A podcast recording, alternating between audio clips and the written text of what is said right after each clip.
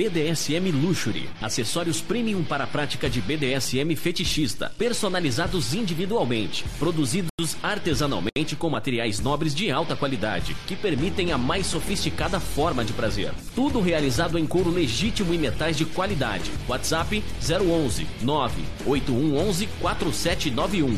Visite o nosso site bdsmluxury.com.br. BDSM Luxury, onde os seus prazeres e fetiches têm o luxo que merecem. Atenção, amigos e ouvintes da TV Web Agita Planeta. Você é fã da Agita Planeta? Agita Planeta é a sua companhia diária. Iniciamos mais uma campanha que é o Clube Agita Planeta Programa de Pontos. Aprenda com nossos programas e conteúdos exclusivos, acumule pontos e troque por uma série de vantagens e itens exclusivos. Faça parte do nosso clube Agita Planeta e para maiores informações www.agitaplaneta.com. Quer ter a masmorra dos seus sonhos? Lip Móveis BDSM Madeira tem a solução. Móveis fetichistas sob medida Cavalete, Berlinda, Cruz de Santo André, Cane, Palmatória, acessórios para CBT e outros. Com os melhores preços do mercado. Ligue e faça seu orçamento e siga ele no Instagram para acompanhar as novidades. Arroba BDSM. WhatsApp DDD 11 92002 3309. Lip BDSM em Madeira.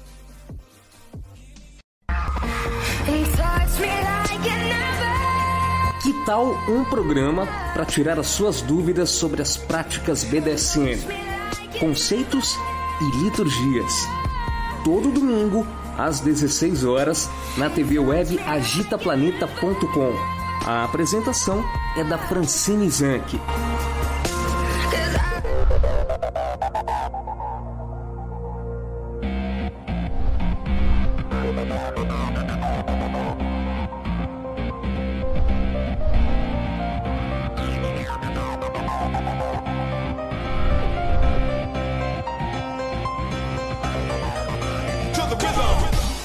A partir de agora, agitando BDSM. E agora, gente, será que estamos com som ou não? Hein, gente? Será que agora vem? Eu testo, testo esta porcaria e o negócio dá pau logo no início, né? Ah, uma hora atrás eu testei, gravei, fiz áudio, voltei e tava tudo bonitinho. Eu sentei aqui, fez um barulhinho estranho, sabe? Vamos ver se vai agora. Eu vou, vou dar uma olhada aqui pra ver se tá saindo o áudio, tá, gente? Segura aí.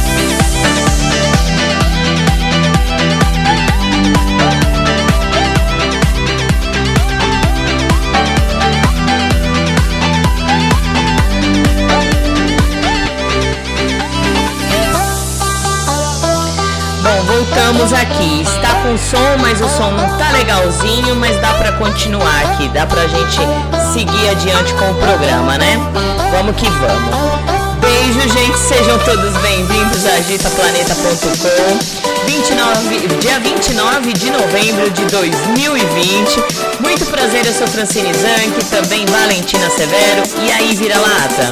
Boa tarde a todos os convidados, os ouvintes e ao convidado, Mestre Sei, que já já estará com a gente. Isso, dá um feedback, por favor, gente, se o áudio tá saindo legal. Então tá, obrigada, viu, gente? Obrigada mesmo, porque a gente, a gente vai testando tudo ao vivo. Quem sabe faz ao vivo, né? Vai fazer o quê, né, vira-lata? Exatamente. Nossa É. equipe técnica já entrou em ação rapidamente, Isso. já solucionou o problema. Tá, tá legal? Tá um chiado então. Eu falei, gente, tá um, um áudio ruim, mas vai ter que ser assim mesmo. Porque se eu for parar agora, se eu for parar agora, o negócio vai ficar feio. Então vamos tentar, aguenta os chiados aí, né? E vamos que vamos. Estão falando que o áudio tá perfeito. O Perfeito? Fernando também falou que tá ok. O Rafael Vale tá dizendo que a música tá alta.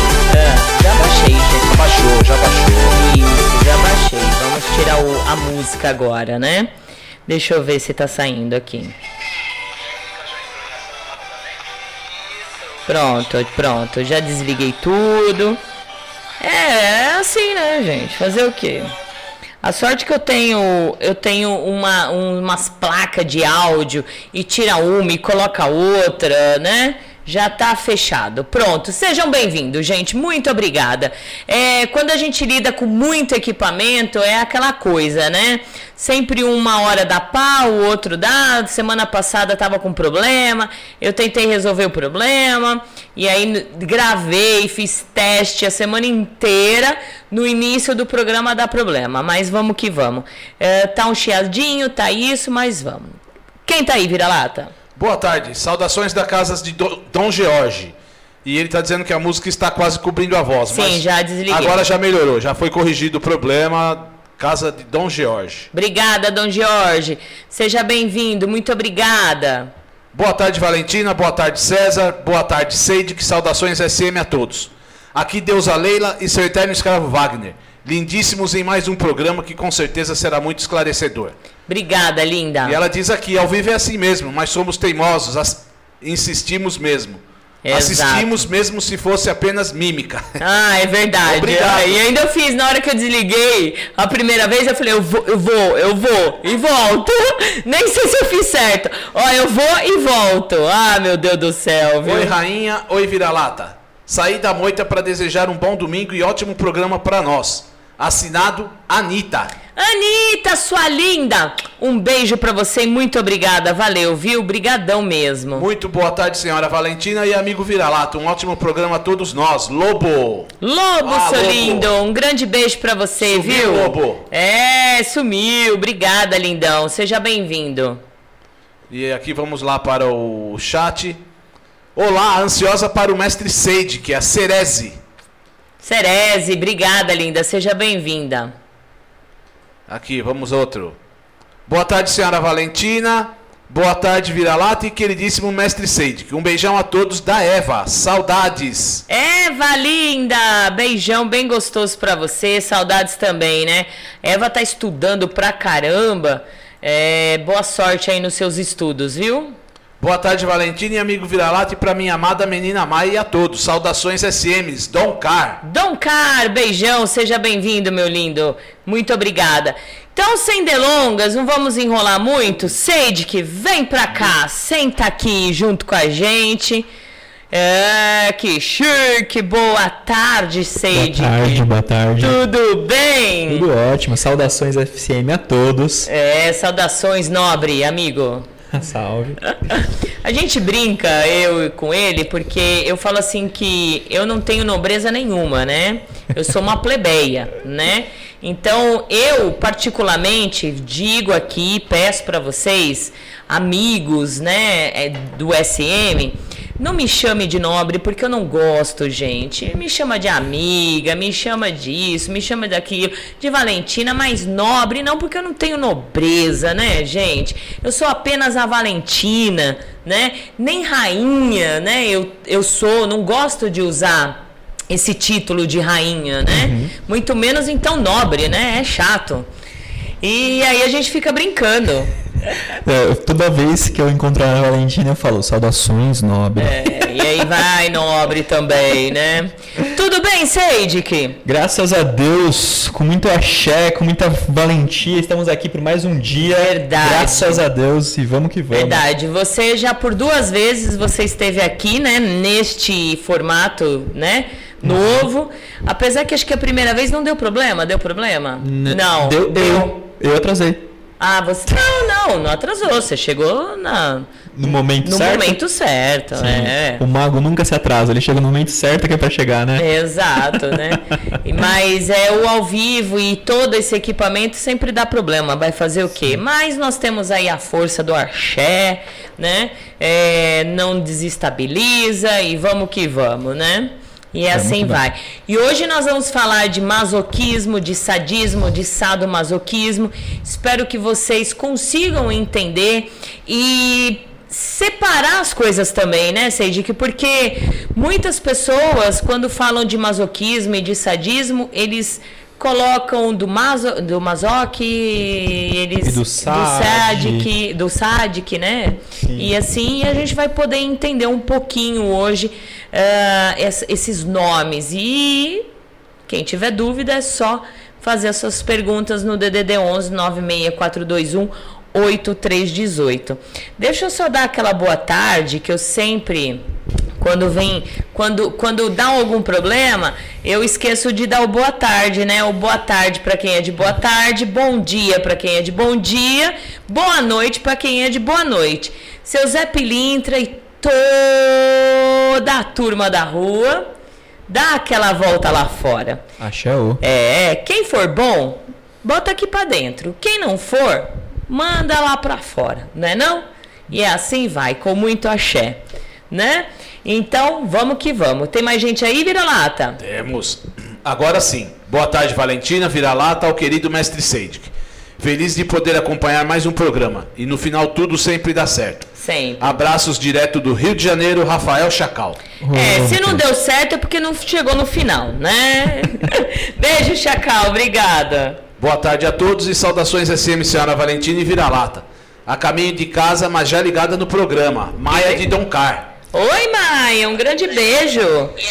É, tô testando, pronto. Ah, e aí? Boa tarde a todos. Observando, prestando atenção e prestigiando. Obrigado por existirem. Dom Luiz. Ei, Dom Luiz, seu lindo! Beijo pra você. Obrigada por você também existir, por muitas pessoas existirem, né? Tem gente que a gente não agradece por existir, tem gente que a gente pede pra deixar de existir, né?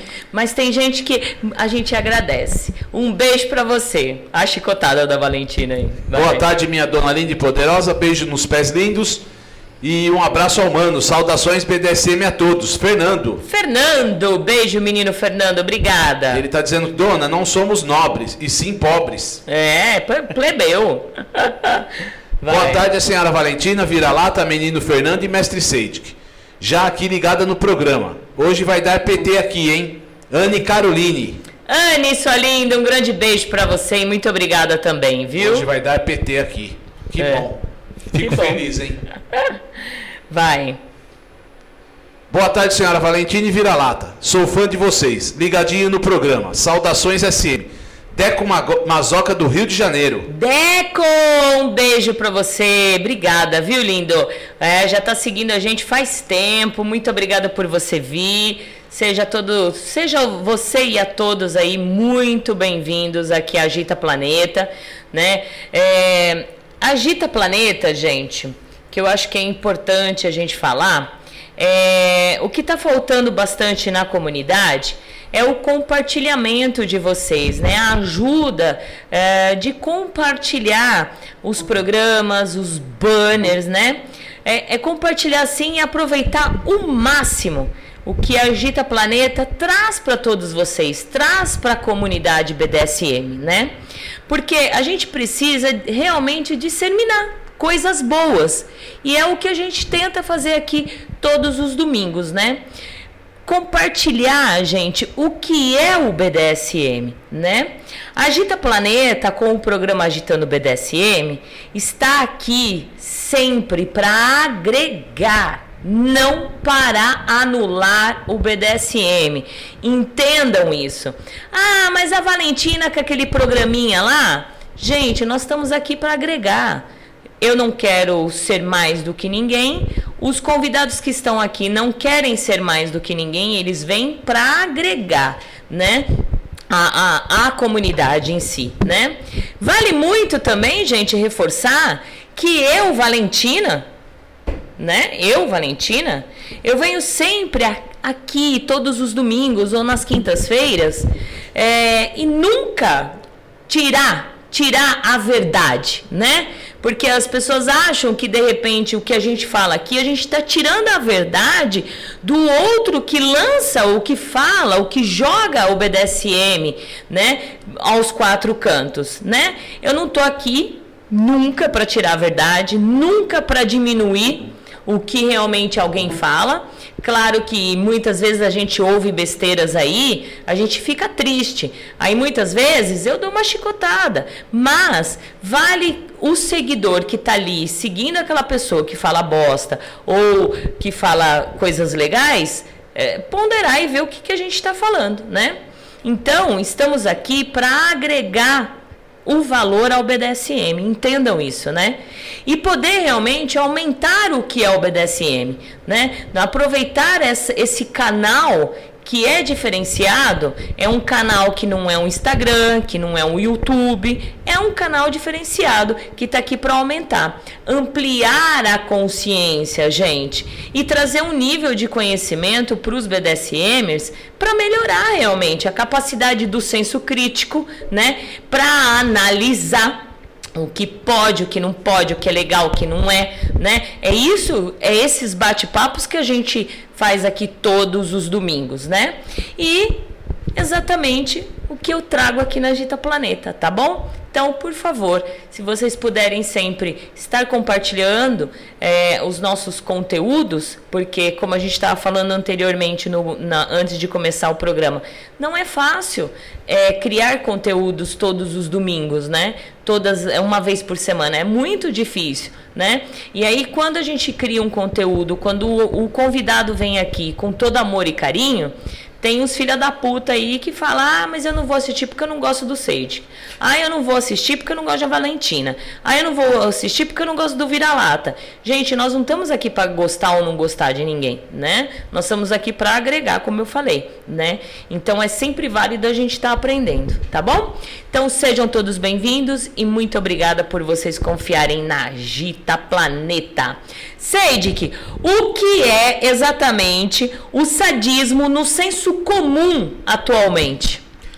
Atualmente, o senso comum diz que o sadismo é o prazer infringidor. Então, por exemplo, ah, eu sou um sádico, então eu gosto, eu me excito sexualmente, ou eu tenho prazer apenas em em trapacear, em, sabe, colocar o, o pé na frente de alguém. Tudo que envolve em gerar qualquer tipo de dor ou desconforto, o sadismo englobaria isso. Então, seja sexualmente falando, seja na personalidade, seja em qualquer área da vida da pessoa, o senso comum diz isso. Certo. É, existe uma diferença, a gente sabe disso, se você puder falar, sobre o sadismo e o sadismo erótico também, né? Uhum. Porque as pessoas diferenciam, ah, mas tem o sádico, patológico, né? E o sadismo erótico. Sim, existe. Principalmente porque vou, no, vou falar um pouco até mais pra frente melhor sobre isso.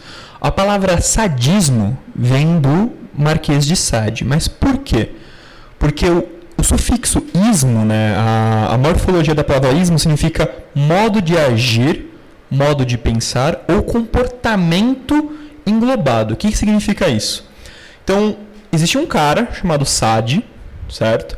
Esse cara, que era o Marquês de Sade, que nasceu em 1700 e pouco. É, explica um pouquinho quem é o Marquês de Sade, sim. que muita gente não sabe. Sim, né? sim, sim. Vamos, vamos para uma rápida linha de história, gente. Isso, isso. Existia um cara chamado Marquês de Sade. O Marquês de Sade, eu vou fazer muita comparação com os tempos modernos para poder fazer algumas analogias para entender quem foi, o que, que aconteceu e para entender para contextualizar para que você possa entender de fato tudo o que nós vamos falar hoje, tá? Então vou tentar ser o mais didático possível. Então, o Marquês de Sade, ele era um filósofo político. Então, o que, que, ele, que, que eu quero dizer com isso? Quando começou que...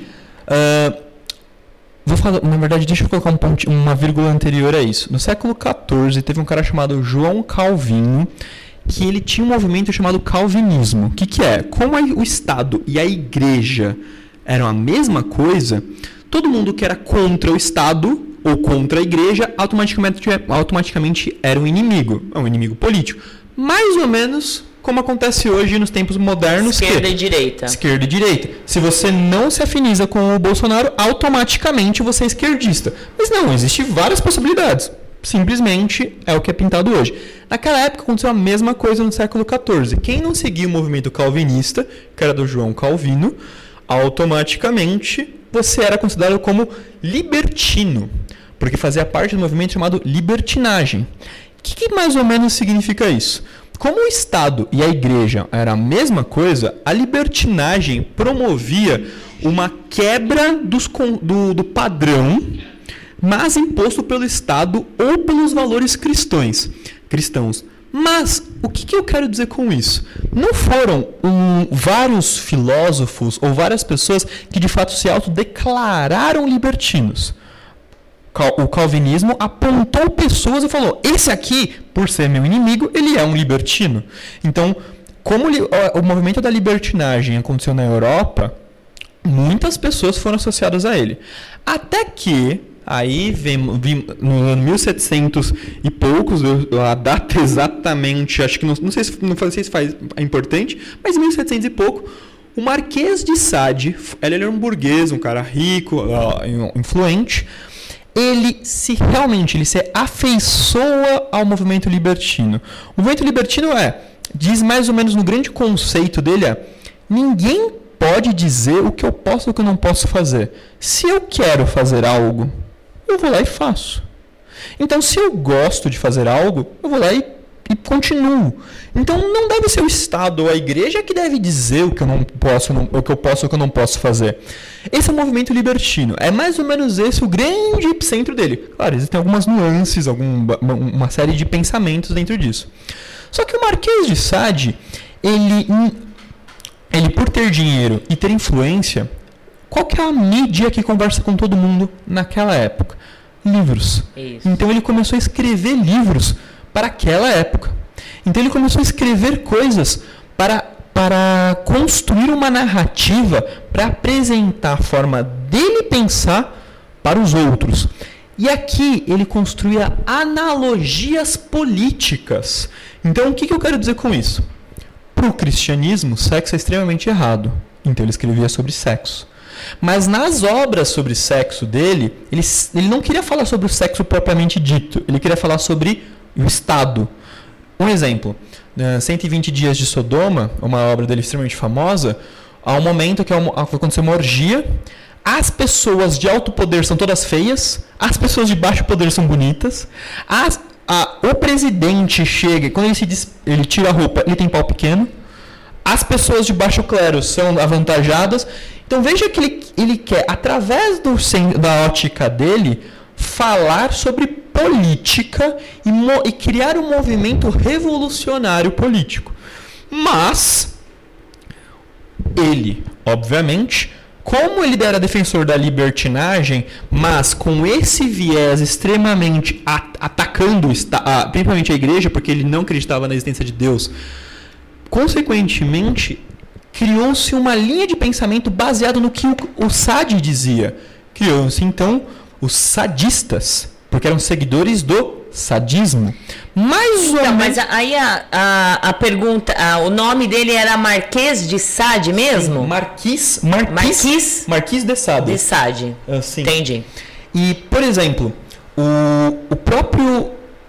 Vou dar um exemplo bem claro: Karl Marx. Karl Marx também um cientista econômico, uma, quando ele criou o, a filosofia em cima do capital, existem pessoas que olharam e falaram assim: meu, realmente, isso faz sentido. Criou então os defensores do marxismo. Os, o, aqueles que colocam isso na sua vida se tornam os marxistas. Então, fazendo uma, uma última analogia para os tempos de hoje, se o SAD existisse e morasse no Brasil, provavelmente ele seria um cantor de, um cantor de rap. Por quê? Porque qual que é hoje a mídia que conversa com todo mundo? Música. Uhum. Hoje nós ouvimos música, temos o Spotify o tempo inteiro, existe podcast, então música conversa com todo mundo. Qual que é o estilo musical que confronta ou discute valores da sociedade? sociedade. Que fala sobre o que está acontecendo. Isso. Que discute que, e, e, que fala sobre nós vamos matar sim o presidente. E se, e se você não concordar comigo, nós vamos. Não estou falando que incita a violência, mas estou falando que mostra a revolta ou fala do que a pessoa está sentindo como, meu, eu estou. Não estou, não estou confortável com a situação. Então, colocando essa mesma analogia para os dias de hoje, para aquela época, esse era o SAD. Então não tem nenhum, nenhum, nenhum, nenhuma questão sexual propriamente dita na filosofia do SAD. Para finalizar, só essa análise rápida sobre quem foi o Sade, o Marquês de Sade, e lembrando, sadista ou sádico era quem seguisse a filosofia, filosofia de do- vida política dele. Então, era hoje, sei lá, seria um anarquista, sabe? Então é mais ou menos assim, eu sou um anarquista, eu sou um sadista, mais ou menos isso.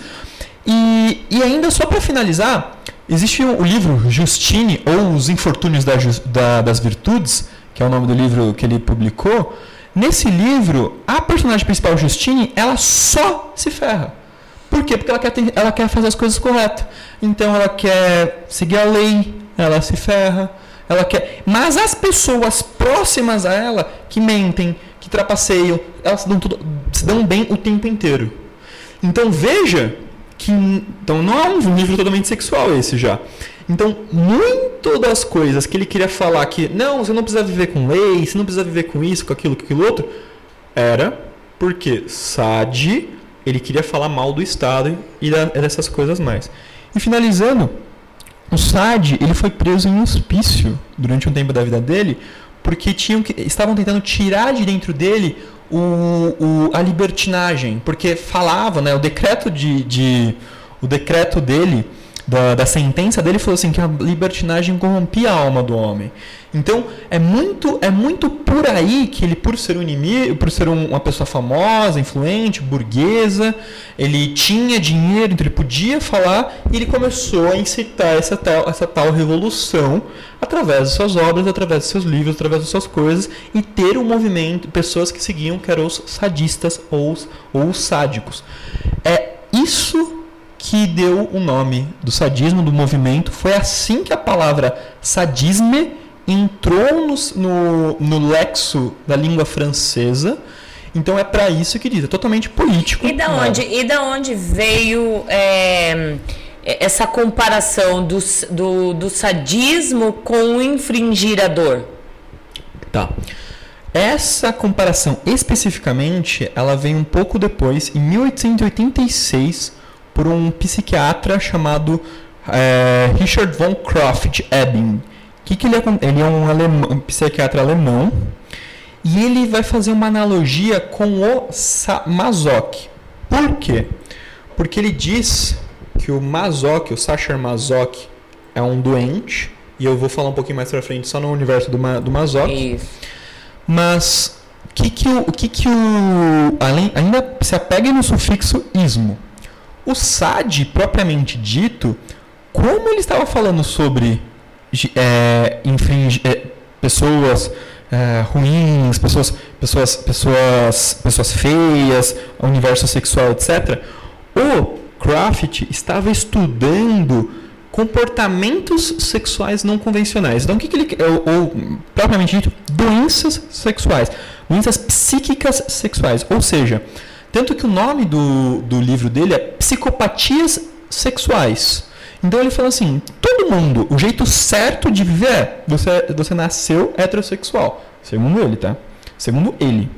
Você nasce heterossexual, então você- o- o- se você tem alguma doença, você não é mais heterossexual. Aí você pode, aí ele começa a dizer, você pode se tornar ou é, sofrer de uma doença que você vira homossexual, você pode so- sofrer uma doença que você vira.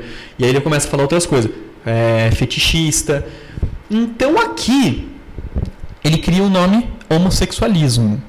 Por quê? Você tem um comportamento homossexual. E comportamento, então você anda, você passa um tratamento e você se cura, porque é um comportamento que você está tendo que você não pode ter esse comportamento por ser uma doença. Então, na cabeça dele, quando ele estava estudando um grupo de pessoas, isso na época era considerado ciência, então, para a ciência daquela época não está errado, para os dias de hoje sim, mas naquela época não estava. Então, ele estava olhando um grupo de pessoas, analisando elas e falando assim: meu, isso aqui é um. Existe um padrão de comportamento de pessoas que se interessam pelo mesmo gênero. Ah, então isso é uma coisa. Pessoas que se, que se estimulam sexualmente por objetos. Ah, então isso aqui é fetichismo. Ah, isso aqui é um- são pessoas que se estimulam sexualmente por se vestir do gênero oposto. Ah, então isso aqui é uma doença chamada transvestismo.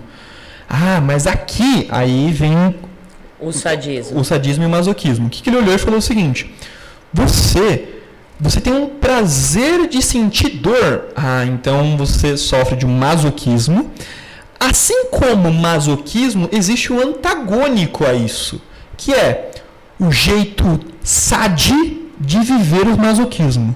E aí ele cria a palavra sadomasoquismo para falar que é o comportamento infringidor. Porque ele não vai dizer que é o, o infringidor é o sadismo, porque o sadismo é um movimento político.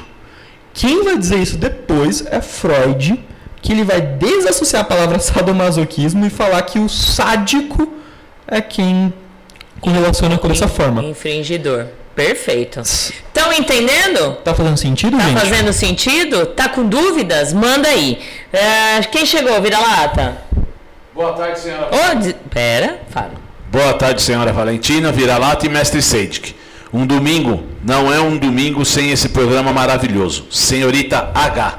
Oi, senhorita H, um grande beijo pra você. Seja bem-vinda, linda. Obrigada. Boa tarde, Valentina. Boa tarde, Vira-Lata. E boa tarde ao convidado de hoje. Beijos, Soraya. Soraya, linda. Beijos por também divulgar, compartilhar os nossos programas lá no Facebook. Obrigada. Ótima tarde de domingo para todos. Saudações SM Valentina, Vira-Lata e Seid- Seidik. Dom Semper. Sempre, seu lindo. Um beijão. Saudações pra você, querido. Obrigada. Boa noite a Saudações todos. às suas meninas. Boa noite a todos. Cordia- Cordiais saudações Valentina, Mestre Seidik e Rafeiro. Mestra Dominique. Lá de Portugal. Portugal, Dominique. Dominica, né? Não, Dominique. Dominique. É, beijo, sua linda, seja bem-vinda. Muito obrigada, diretamente de Portugal. Maria Flor acompanhando. Abraço para vocês. Está maravilhoso o programa. Sempre que posso assisto. Maria Flor, seja bem-vinda também. Muito obrigada. Aprecio muito o jeito de explicar didático e simples do Mestre Se- Sim. Seidik. Amo ver vocês ao vivo. Cereze. Por isso que ele está aqui hoje novamente, porque a forma dele didática de explicar é muito legal, muito bom. Aí estão dizendo aqui, Donatien Alphonse François de Sade. O Marquês de Sade foi um aristocrata francês e escritor libertino. Nascimento, 2 de junho de 1740, Paris, França. Falecimento, 2 de dezembro de 1814, em Saint-Maurice, França. Olha. Obrigado, obrigado, cara. Eu- na hora eu não consegui Quem, desbloquear quem, o celular. Quem, quem, É a casa do. Ah, o Dom Jorge. Obrigada, Dom Jorge. Tá vendo? Isso que é um programa é, com o pessoal. Quando a gente se perde aqui, vocês já vão lá, pesquisam, já manda pra nós. Se o que a gente errar aqui, vocês podem corrigir também. Vocês podem fazer suas colocações. Isso é um programa legal. Eu gosto disso. Então, queria agradecer. Eu realmente, na hora, eu tenho aqui anotado, mas na hora eu não consegui desbloquear, mas obrigado mesmo. Como eu só ressaltei, o Sade nasceu em 1740 na- em Paris, então ele totalmente, né, no núcleo ali da França. Então ele tinha todo, todo o patriotismo francês daquela região e ainda falar contra o atual Estado, a atual religião, etc. Muito obrigado. E como ele bem colocou, um escritor libertino. Isso. Então ele não, tá- não era um escritor erótico, não é, não é uma. Ele é um escritor libertino, movimento político contra o calvinismo. É, lembrando, lembrando, como ele falou agora, que a libertinagem lá atrás era um movimento político, né? Não é hoje como as pessoas entendem a libertinagem, né? Porque também bagunçou tudo também, né, Seidik? Sim, até porque o, a- o conceito. Tanto que isso é um crime até hoje, tá? Em muitos países e muitos estados. Por exemplo, vocês lembram aqui no, na, na Agitando BDSM teve o filme Juiz SM? No filme Juiz SM, e se você não assistiu. A gente vai passar de novo, tá, gente? Ah, gente, novidades, Vamos novidades. passar. No filme Juiz SM, uma das condenações que o Cohen. o- o- quando você lê o caso, e esse, por exemplo, está no Wikipedia francês, o Sim. caso dele inteiro. Uma das condenações que ele, que ele sofreu é por incitar a libertinagem em outra pessoa. Porque ele, o, o, o juiz, o, o marido, levou a sua esposa para um clube SM. Então, o que, que ele, uma da- das, do- das coisas que ele teve que responder é por incitar a libertinagem. Então, porque nesse contexto a libertinagem ainda é visto em, como, como código penal em muitos locais. E, propriamente, o que, que, o que, que é libertinagem, né? Só que nessa época, então, entendendo que a libertinagem naquela época já não era tão um movimento político. É, porque Já a- tava- Porque virou um. Aí é isso que eu ia falar. Porque virou um crime ser Hum. libertino. Por quê? Porque até os dias de hoje existe a grande diferença entre liberdade e libertinagem. A liberdade é eu posso fazer o que eu quiser de, de acordo com o que você queira também. Então nós somos livres para isso. Ah, a libertinagem não, eu quero fazer o que, você- que eu quiser, dane isso o que você quer. O Sade, por exemplo, ele foi. Sim, ele torturou pessoas. Ele, ele, ele beliscava pessoas na, numa- no- nas festas. Ele tem relato, tem pessoas que escreviam diários e falavam: Nossa, eu não gosto do Sade. Por quê? Ah, porque ele eh, Porque aí tem todas as coisas relacionadas a ele. Porque ele andava pelado, porque ele queria, porque ele podia. Por, que você não vai, vai deixar que eu ande pelado? Então, mas aí, deixa eu. Aí é, começa a vai. ter que ser contra a lei. É. Aí tudo que fere a lei, fere o outro, se torna um crime. E aí o, o melhor jeito de incitar a lei é falar: você. Então a libertinagem é um movimento que incita o seu querer e não querer do outro. Então tá totalmente errado. Você não pode, isso é lei. Aí começa a criar a. Aí, claro, ele estuprou alguém? Não se sabe. Mas ele torturou sim. O que?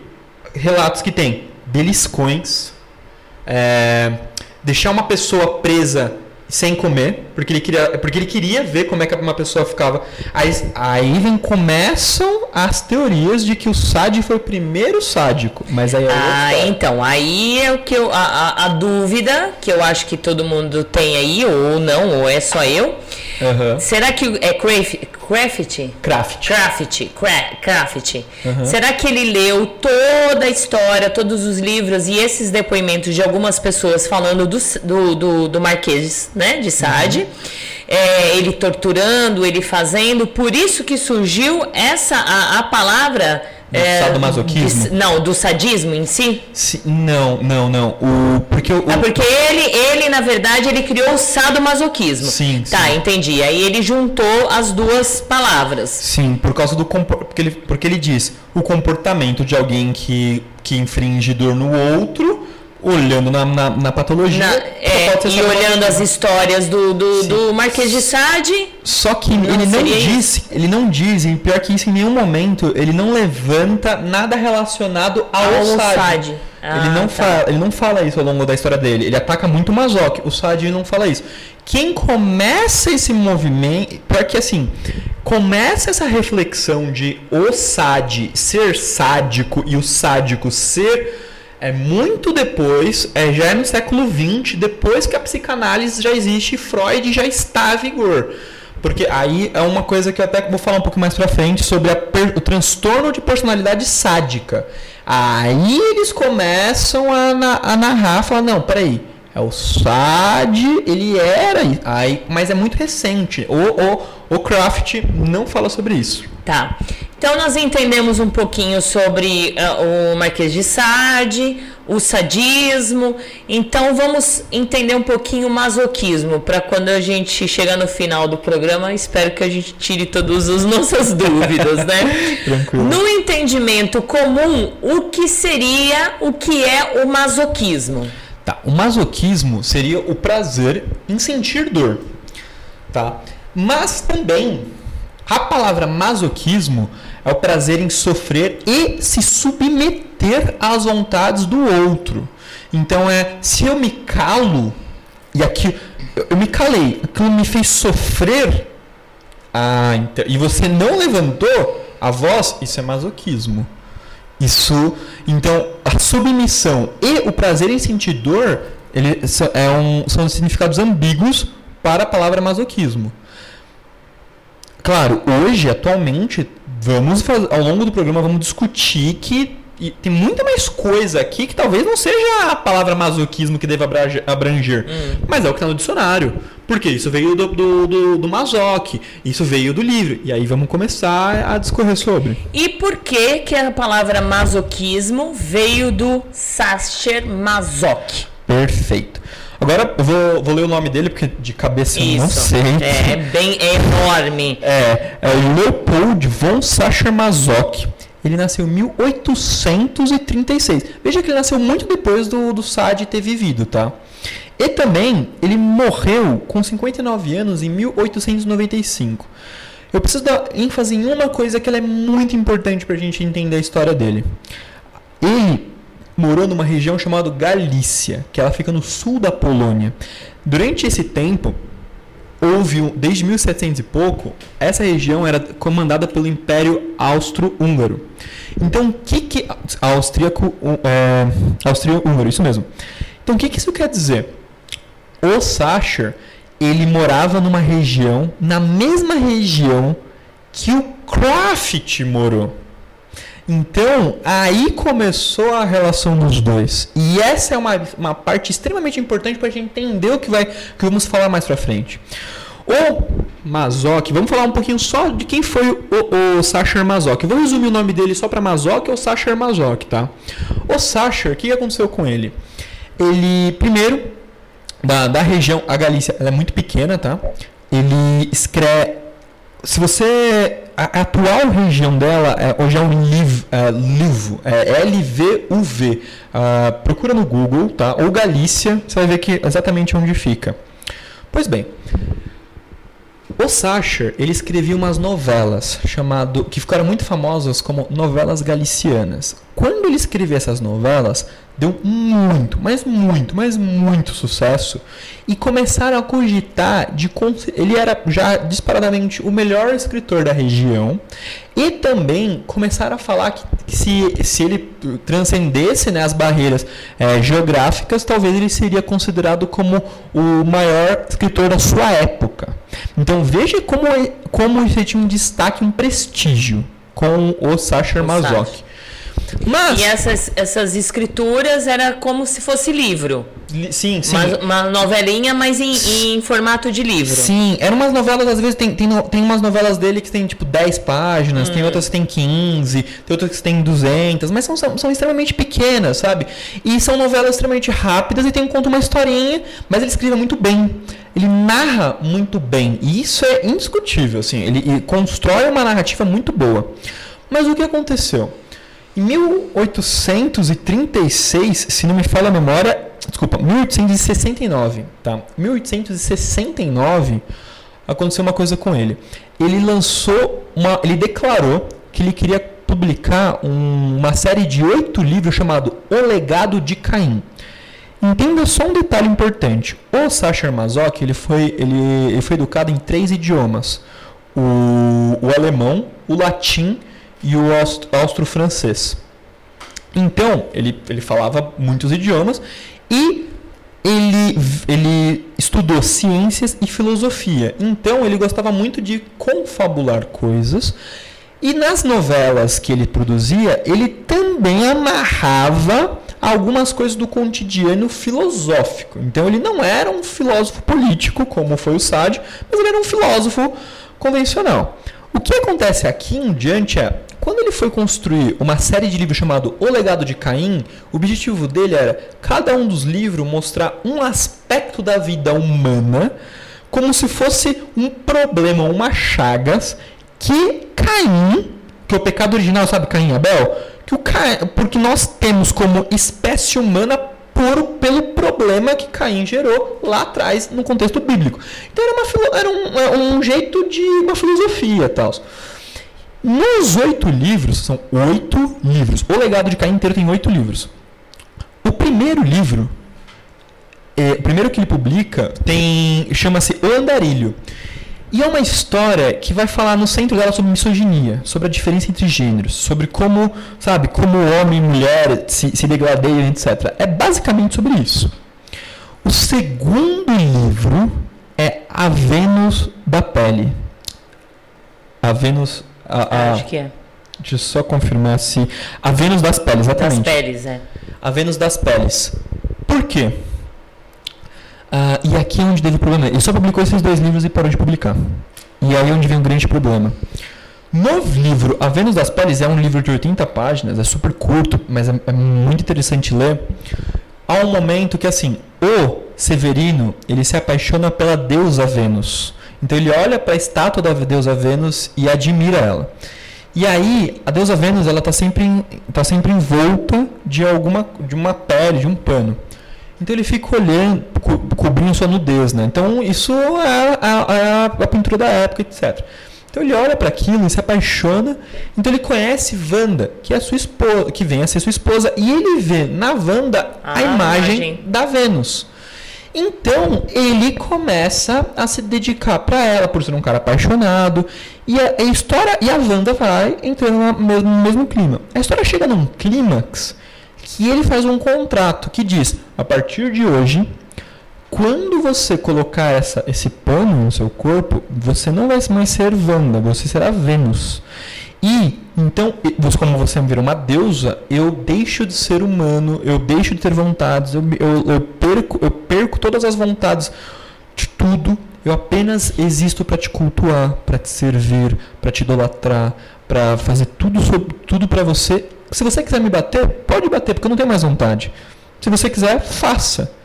Então, veja que aqui E, e- e tanto que a defesa do, do Sacher, né, do Mazoc, depois é: Meu, isso é um livro sobre amor. É sobre o quão nós ficamos loucos quando estamos extremamente apaixonados. Assim, é um livro sobre isso, tá?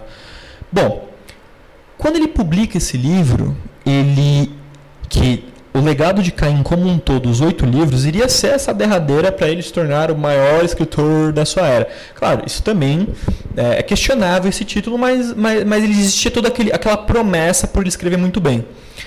E o Croft Ebbing, ele morou na mesma região e o Croft já estava estudando sobre as parafilias sexuais, que ele vai chamar, inclusive o termo parafilia é um termo médico para dizer doença. Então, todos os quando, quando nós, praticantes do BDSM, falamos que nós temos parafilias, nós estamos cham- falando que nós temos doenças, tá? Doenças. Então, o termo que ele, que ele usa é falar assim, meu, essas parafilias, ele estava hum, categorizando elas. E quando ele percebe que sim, existe um grupo de pessoas, e aí ele não, não, não consegue, ele não descreve ao longo do livro, tá? Se é o prazer pela submissão ou se é o prazer em sentir dor. Ele não descreve qual dos dois ponteiros está o prazer, ou a parafilia, né, que a pessoa teria, que aquele indivíduo teria. Mas ele descreve na página 183 do livro, ele diz o seguinte: para resumir, ele diz: quem é, um, um escritor que, que sofre dessa anomalia é o Sacher Masoch. Pô, E eu vou atribuir então o nome dele, assim como Dalton criou o daltonismo, Masoch é o masoquismo. E ele, ele conclui: Eu sei que você, durante muitos anos teve pessoas que queriam que eu justificasse o porquê eu estou colocando o nome dele nessa anomalia. Eu não vou, eu não preciso fazer isso. Eu conheço coisas da vida particular de Masoch que ninguém conhece e eu não preciso expor. Gente, isso está no livro, ou seja, ele não explicou o porquê, ele simplesmente jogou a carteirada, tipo, ó, eu sou, eu sou um cientista, eu conheço coisas que ninguém conhece, não preciso provar nada. E tá, e tá aqui, ó, o nome é masoquismo, e ele fala, o Masoch é um excelente escritor quando ele não deixa a anomalia dele vir à tona. Quando ele deixa a anomalia dele agir, ele se torna um escritor medíocre, porque daí o que acontece? É, não é ele escrevendo, é a anomalia dele, a É, doença, a doença dele, dele que tá falando. falando ali. Então, pô, vamos, vamos, ser sinceros. O cara escreveu 30 livros, entre novelas e livros publicados e artigos, etc. O cara escreveu 30 livros. Um é sobre submissão. O cara tem uma doença, mas, mas, mas vê o destaque que o Sacher teve naquele momento. E o Craft, aí começou as discussões entre os dois, porque o, tanto o Mazoc quanto o filho dele começaram a tentar e proibir o Craft de continuar a falar sobre isso. E aí começa uma discussão, porque um é um filósofo extremamente pre- prestigiado, mas outro com é um médico. E o outro é um psiquiatra É. formado, que tem academia aos seus pés e que outras pessoas começam. E aí começa um outro questão muito importante, o machismo. Porque, ah não, peraí.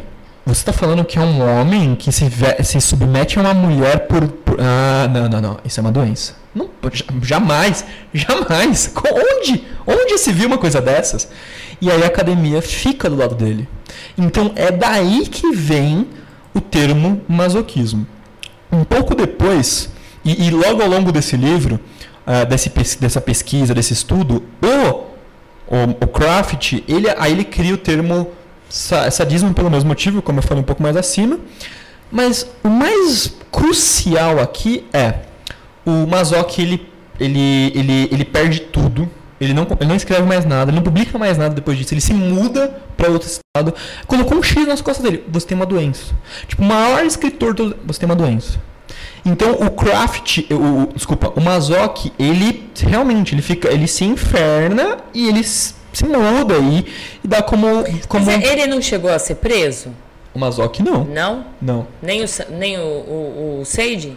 O, o, o Sade, sim. Marquês de Sade, né? O Sade, sim, ele foi preso no hospício. Ah, tá. Por causa da tentar de libertinagem. O Kraft, o Mazoc não, ele era ah, tá. muito querido, inclusive. Mas, o, mas olha o ápice do que acontece, né? Olha, olha, olha, olha, olha que triste. Porque literalmente, putz, virou um embate político ali. E, e depois nós começamos a seguir uma, uma, uma, uma saga social.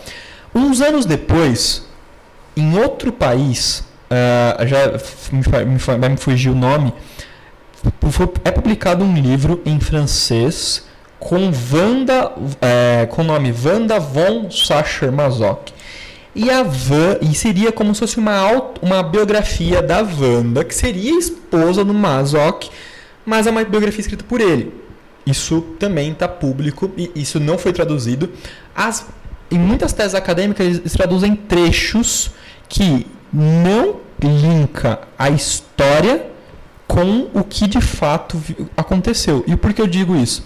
Isso foi uma tentativa do Mazoc falar: meu, já que é considerado que eu tenho uma doença, então deixa eu tentar me isentar falando que não, não, eu não sofro uma doença tão perversa assim, sabe? Ele tentou, através de uma autobiografia, é, com o nome de uma outra pessoa, escrevendo no feminino, para falar que seria, seria justificativa da esposa para ele. Então, tipo, isso mostra uma pessoa que ficou muito arrasada com tudo o que aconteceu. E tem tipo, tentativas de tentar se redimir, porque, imagina, você perdeu seu nome. Seu nome foi associado a uma doença. Tipo, é, é complicado. Ficou claro, então, o que que, o que, que ficou o termo masoquismo e por que ele foi associado e, e qual que é essa, essa questão social que estava sendo vista? Ficou, ficou sim. É, espero que para vocês também. Se vocês tiverem dúvidas, mandam aí pra gente. Lê aí, vira-lata. O vira-lata deu uma cochilada ao vivo aqui, tá, gente? Não sei se vocês. Deu. Pô, tava tão chata a história rapaz. assim? Não, é que ele realmente acorda às 6 horas da manhã. Chega o horário, então daqui pra, pra frente você vai. Daqui, ó. A gente vai dar o comercial e a, aí o que que acontece? Eu vou colocar arroz e feijão aqui, você vai ficar ajoelhado no arroz e feijão e vai cochilar no arroz e feijão. Nossa, dona. Certo? Chegamos. Boa tarde, tia Valentina. Boa tarde, Vira-Lata e Alceidic. Docinho. Olá, um grande beijo para você. Docinho, Silver Canjo, obrigada. Boa tarde a todos, programa muito interessante. Alguém mais reparou no pé do Vira-Lata? Pé bonitinho, senhorita T. Olha lá, nós começamos o programa falando, né? Tá aí, ó. Ai, ai, ai. Mal sabe, pé bonitinho. É, Boa tarde, querida Valentina, Vira-Lata e Mestre Seidic. Mestre Seidic sempre muito didático e agregador em sua forma de explicar historicamente os elementos da nossa comunidade. Beijos, Belarina. Belarina, sua linda, um grande beijo para você. Saudações SM, boa tarde ao entrevistado. Abraço, meu amigo Vira-Lata, Silvio Arcanjo. Beijo, Silvio, muito obrigada. Ah, boa tarde. Não sei se vocês pegaram aí, gente. Vocês pegaram ele aqui, ó. ó. De verdade, de verdade. Eu, eu dei uma beliscada aqui, ó. É, olha lá. Ah, muito bom. Tem dúvida, gente? Espero que não. vemos por aí pessoas, Seide, que recomendando o livro dos dois, né? Uhum. Para os sádicos, ler sobre Seide né? O SAD, né? Uhum. Sade, ó, você aí. o, o SAD. Enquanto os masoquistas sobre Mazoc. Você considera o livro deles que são realmente importantes para o estudo no BDSM? Não. Não, eu não acho. Não. Eu, disse, eu... eu nunca li nenhum dos dois, mas eu Sim. não acho. O, o, único que eu acharia bonito, assim, foi, meu, é, é uma leitura que vale pelo, pelo, por, por ela ser muito agradável é o do Mazoc, A Vênus das Peles. Mas assim, lembrando, É, o que nós praticamos no BDSM não é o que, o que os dois praticavam jamais nesses livros. Um é, era um embate político, né? É. E o o outro, outro? é uma, uma história sobre amor, mas sobre para falar um problema maior que seria o legado de Caim. Então, tipo, é, digamos assim, é é, você assistiu um capítulo de uma série, uma série de 20 episódios, você assistiu dois capítulos e fala, não, só precisa desses dois capítulos para entender o trama inteira do que a gente viu hoje. Fala, Tipo, não. Então não- a gente não termi- chegou a terminar de assistir a série porque não foi publicada, e tampouco vale como referência. O que, o que é muito interessante apenas isso é você, se você é, é uma pessoa que gosta de literatura, e aí você olha com o olhar da literatura. Eu gosto de literatura, gosto. Gosto de histórias clássicas, gosto. Então, Aí, aí vale a pena, vale a pena porque ela é muito bonita, é muito agradável, é, é bem escrita mesmo, assim. De resto, os dois em si, não. Tá. Nada a ver com o BDSM. Nada a ver, nada a ver. Entendeu, gente? Entendeu? Se Existe- tiver dúvida, leia os livros para vocês poderem realmente tirar ah, a, a, a prova, né? Sim, é muito importante, até alguns deles já viraram filmes, né? algumas dessas histórias já viraram filmes, e aí e é que a gente cai muito no, no erro popular de entender, tipo, ah, o BDSM é sobre é um, é um universo erótico. Hum, o SAD, ele fala sobre, tem, tem sexo aqui. Ah, então é a mesma coisa. Tipo, não. Tem muita coisa que é, que é sobre sexo que não é sobre BDSM. Isso. Tem, tem- existem pornografias que tem sexo e tem pessoas chorando, mas não é sobre BDSM, tá? É sobre muitas coisas que não é BDSM. Então, existe esse, é- é- é- esse crivo, é muito importante nós termos, antes de sair recomendando. Porque imagina para um leigo que não sabe o que é o sadismo, não tão pouco entende, porque o- o- os personagens principais né, do- dos livros são, são pessoas extremamente comuns, porque pra época, mas que vi, tipo, ah, eu quero viver dos meus próprios se a natureza me deu essa vontade, pecado seria se eu não vivesse. Isso é uma frase do Sade, tá? Pecado seria se eu não vivesse ela. Então, tipo, então, ou seja, dane-se a consequência. Eu vou viver o que eu vivo. Olha como isso é muito prejudicial. Existem outros livros litera- e literaturas, inclusive, muito melhor para nossa comunidade. Seria mais fácil se você se, se, se denominasse um libertino e aí você ir ler o livro do Mazoc para entender o que exatamente seria a, a libertinagem. Sim, seria sim, legal, sim. né? Principalmente como, como, como estudo político. Isso. Principalmente. Hoje a gente não tem. No Brasil a gente não tem. Não, não, não temos ninguém que, por exemplo, ainda puxando sobre esquerda e direita, que vai fazer uma analogia sobre esquerda e direita no, no contexto no, no contexto nacional, por exemplo, como através de um quadrinho ou alguma coisa assim.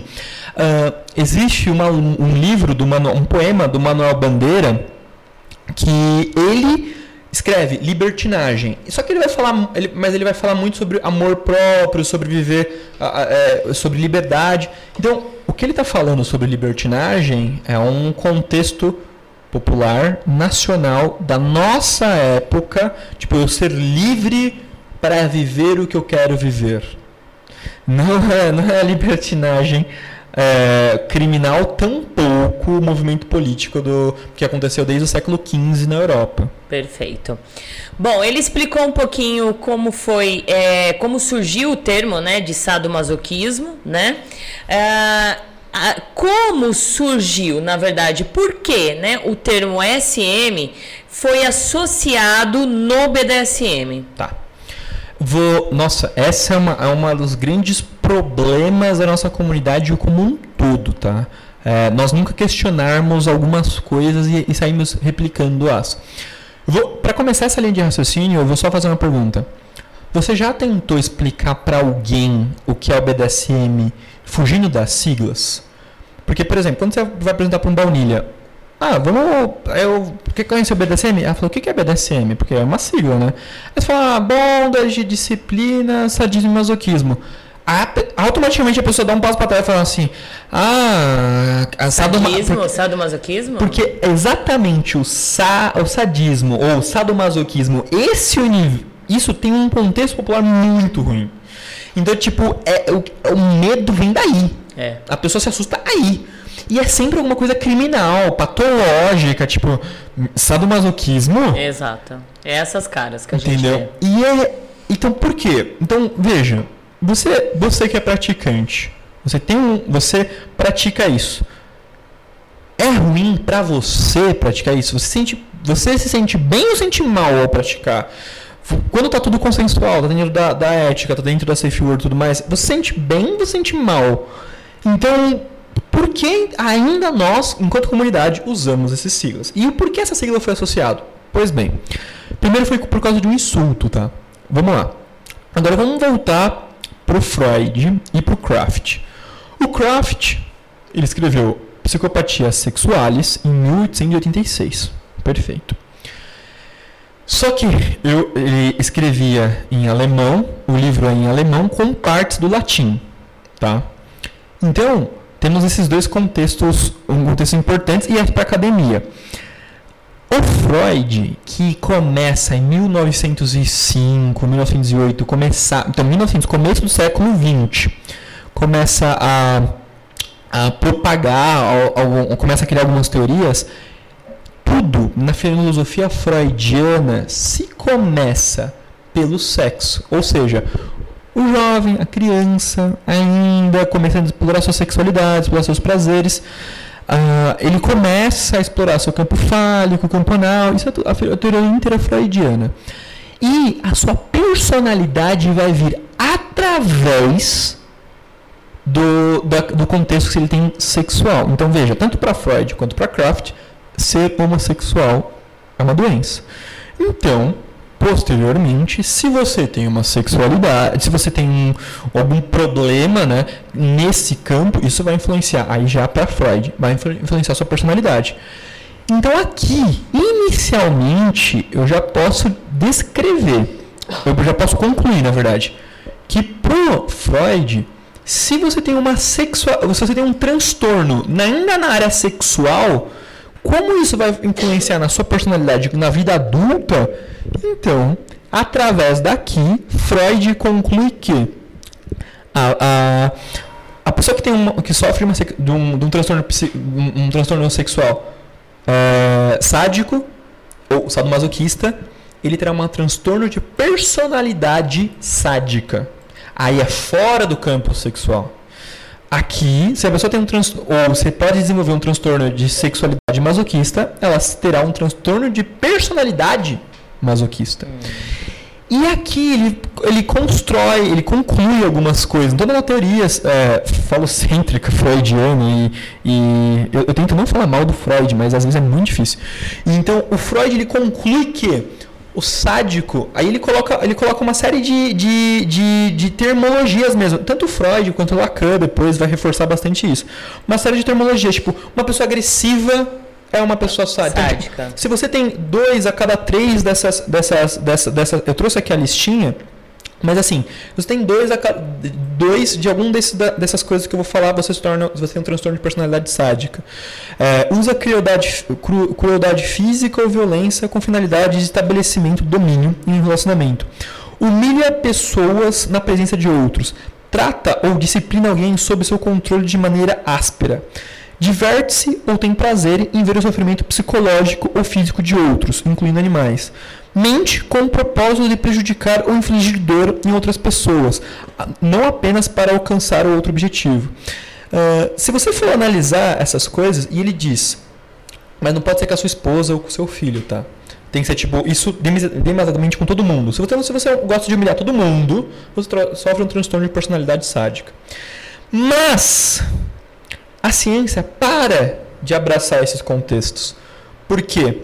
A partir do DSM 4 em diante, e aí o, o quando a gente fala DSM, é o, o documento, uma, vou falar do nosso, no nosso idioma. O Manual de Diagnóstico e Estatísticas das Perturbações Mentais. Par, isso está no, no DSM-3. A partir do 4 é removido isso. Então, ou seja, por quê? Porque quando naquela época que foi publicado ó, doenças patológicas do DSM-3, Naquela época, sim, você era agressivo com qualquer pessoa, você era uma pessoa que, quando via alguém tropeçar, falava. então, você podia ser considerado sim transtorno de personalidade sádica. A masoquista é muito de se colocar em situações de perigo, de se colocar em, em constante sofrimento, submeter às vontades do outro, nunca valorizar. Sempre quando entrar em um, em um alguma coisa acontecer de positiva para você, você já esperar um negativo, ah, mas aqui não vai dar certo lá na frente. Então, tem essas questões. E o masoquismo também, sai, como transtorno de personalidade masoquista, também saiu do DSM-4 em diante. O que eu quero dizer com isso? Então veja que por um tempo, como isso era considerado tanto doença sexual, assim como a homossexualidade, isso era considerado transtorno mental, assim é, a, a, o jeito de você agir era considerado era, era, era, era tinha esse transtorno. Então, isso, como, isso começa no, no começo do século XX, e lembra, esses textos, essas coisas vão se desenvolvendo ao longo, tipo, 1920 em diante. Então, como o BDSM, ou como a comunidade sadomasoquista, ela começa nos anos 50 em diante, você concorda comigo que dos anos 20 aos anos 50, você tem pessoas que percebe, e aí vamos falar de gays e lésbicas, começa a perceber que não, a medicina não me representa, a ciência diz que eu sou errado, mas eu me sinto bem por ser assim. Então começa toda a militância de, de aceitação social. Mas você tem o Estado, você tem a mídia, você tem o mainstream falando que não, que isso é tudo doença. Tudo doença. Isso é, é tudo coisa errada. E aí começa a usar o termo. Começa a usar os termos como ah lá, lá, lá, todo um bando de gay, um, todo mundo sofre de homossexualismo, todo mundo sofre de sadismo masoquista, todo mundo é um bando de sadomasoquistas, um bando de sadismo masoquistas.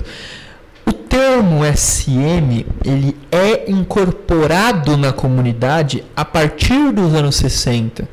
Então, ou seja, antes era um insulto para dizer que nós estávamos errados. Porque nós sofremos dessas doenças. Que nós éramos um bando de pessoas que tinham transtornos psicológicos por ser agressivos uns com os outros. Nós éramos um bando de pessoas é, completamente problemas sexuais, nós tínhamos uma doença sexual, por isso nós fazemos tudo isso.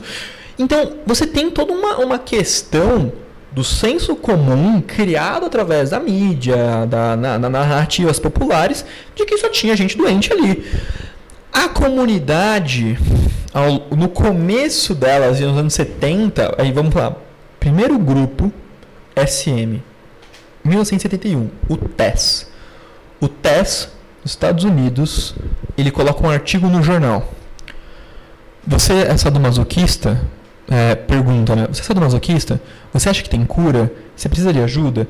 É, os gays têm um, grupo de apoio os negros têm um grupo de apoio, as lésbicas têm um grupo de apoio. Mande seu código, mande uma carta para esse código postal, vamos conversar. E era um grupo de apoio para falar, ó, você não está errado por você perceber que você não faz parte do mundo, do mundo convencional, mundo baunilha. Vem, vem conversa com a gente. É, você, nós, existem outras pessoas iguais a você e não está errado. Então era muito como um apoio social. Primeiro grupo era um apoio social, por quê? Porque a mídia, as outras coisas falavam que era um bando de doentes. E, e disse que era um bando de pessoas sadomasoquistas. E você, se você conversar com alguém que está no BDSM, por exemplo, nos anos 80 ou 90, você vai ver que, uh, principalmente nos anos 90, existem pessoas que, que foram diagnosticadas, que sofrem dessa síndrome. Tipo, pessoas que tiveram que. que ah, um caso famoso, acho que todo mundo já ouviu falar nessa história. A Desiree, uma, uma subfamosa, ela conta que, tipo, meu, ela foi para um, um, O pai dela levou ela no, no, no, médico e o médico falou: ela sofre de, uma, de um transtorno sadomasoquista. Ela precisa de, de tomar remédio tal, e ser acompanhada. Então, olha que complexo. Porque nos anos realmente, nos anos 70, 80 e 90, existia esse estigma, tanto do popularização quanto da, das práticas. E aqui vale uma ó, grande. para finalizar essa linha de raciocínio. Nos anos 80, então vamos, vamos pensar em Estados Unidos e Brasil, tá? Nessa divisão dos dois lados.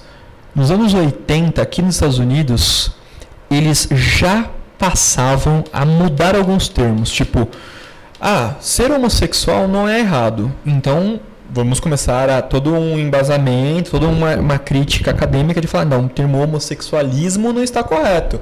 É homossexualidade. Ah, beleza. Ah, então o termo pejorativo não está correto. É isso. Então, dentro da comunidade de praticantes, eles existia um esforço em remover os termos patológicos. Um deles era de chamar os praticantes de praticantes da troca de poder erótica, EPE, Power, Erotic Power Exchange. Ou seja, ele falava assim: é, não, você não é um sádico, você é um top, você é um ativo, você é um, uma figura que está acima. Você não é um masoquista, você é um você é bottom, é você é um, um, submisso, você é uma figura que está abaixo ou que está servindo. Ah, mas isso aqui tudo é um SM. Aí eles começam, e aí tanto que está em livros isso falando assim, entre parênteses, é, EPE é o termo politicamente correto de falar, de usar do, do, da prática SM. Por quê? Porque eles precisam, porque estamos querendo assim, nos distanciar do contexto patológico social. Legal. Mas o termo, né, BDSM, ele surge no, em 91 num fórum. E aí o fórum cai, porque qual que é o contexto? O, o era um fórum para discutir bondage e, e, e, cultura alternativa do sexo. Então, o fórum que era Auto Sex Bondage, eles falavam o seguinte: ó, um fórum aqui pra gente falar sobre bondage, que era uma coisa que estava na moda na época, e cultura, toda a cultura alternativa do sexo. Um usuário chamado Quarter Horse, ele publica, ele faz um post em 91 falando o jeito que ele, porque ele, ele tinha uma revista que ela falou, tipo, ó, existe o B, é, o, o bondage, o, a, a, dominação, a disciplina. Então ela está falando todo, tudo que está acontecendo na, nas noites dos Estados Unidos, nos bares fetichistas. Então uma revista ela resumiu isso. Ele colocou o link da revista e disse. É, é, o nome da revista é Apocalipse Now. Na revista Apocalipse Now, como ela fez um estudo sobre o que estava acontecendo à noite, o Quarter Horse ele diz: o meu jeito que eu acho legal de fazer sexo é quando envolve bondage, a disciplina, o sadismo e o masoquismo.